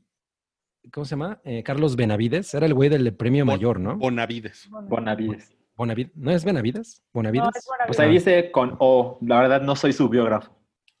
El acertijo es eh, Ma- Marco Antonio Regil. Ese güey es bastante pedante, ¿no? Según he visto, le ha respondido mal a la gente y en ¿Sí? telenovelas siempre hay chismes sobre ese cabrón. Pero No es el hombre teletón. Pues sí, pero ya sabes cómo son esas cosas de... eh, Se muestran, una cara muestran a la televisión, pero otra, otra cara en, tras bambalinas. Pero con ese dedo así como del acertijo, sí, hasta se parece a Jim Carrey, ¿no? Tiene como la dentadura de The Mask. Sí, no mames. Pero además, esta, esta serie que no existe o película se llama Batman Romance a la Luz de la Luna. No, bueno. Yo le pondría mejor Batman, tu mamar me duele. No mames, qué horror. Oigan, con esto ya nos vamos a despedir de este episodio del Hype, el 347. Pero ¿Que yo ya? apenas iba comenzando. No, pues ya, ya llegó, ya llegó a su, a su final. Ahora sí está en su invierno. en el Ya invierno de su vida. Alguien en el chat se acaba de enterar que se murió el loco Valdés. Madres. Ups, perdón. No mames, el loco. Yo- sa- ¿Alguna vez viste ensalada de locos o cómo se llama? Sí, ensalada. Sí, de ensalada. locos. Sí. Ensalada de locos. Muy noventero. No mames, qué chingón. Oigan, muchas gracias amigos por conectarse a esta emisión del Hype. Muchas gracias a Noodle por venir a rescatar el Hype con su, con su wiki conocimiento infalible. Ajá. Uy, conocimiento. A aportar mi conocimiento a ustedes. Es enriquecer. Yes. Ok, ok. Ok, me, gust- me gusta cómo, cómo lo planteaste. Y, mm, esperemos verte por acá el próximo mes, en octubre. eh, ahí recibirás una invitación seguramente. Me llegará en un sobre con un búho volando, en un dron. No sé, hay que estar al pendiente de eso. Tenemos sopilotes. Ándale, un pilote. La verdad es que Toby va en metro, ¿no? Te entrega la... Con su morral. Correo, Con su correo morral de jerga. Se va a perder el- el- la invitación. y bueno, O, o si no, eh, que vaya disfrazado de papalucho. Ya sé de qué disfrazarme próximamente. Muchas, muchas gracias a, la- a la, a la salchicha por, por sus reseñas y por... ya, ya no podemos decir nada de tu pelo porque como que ya perdí el chiste. Ya, ya fue.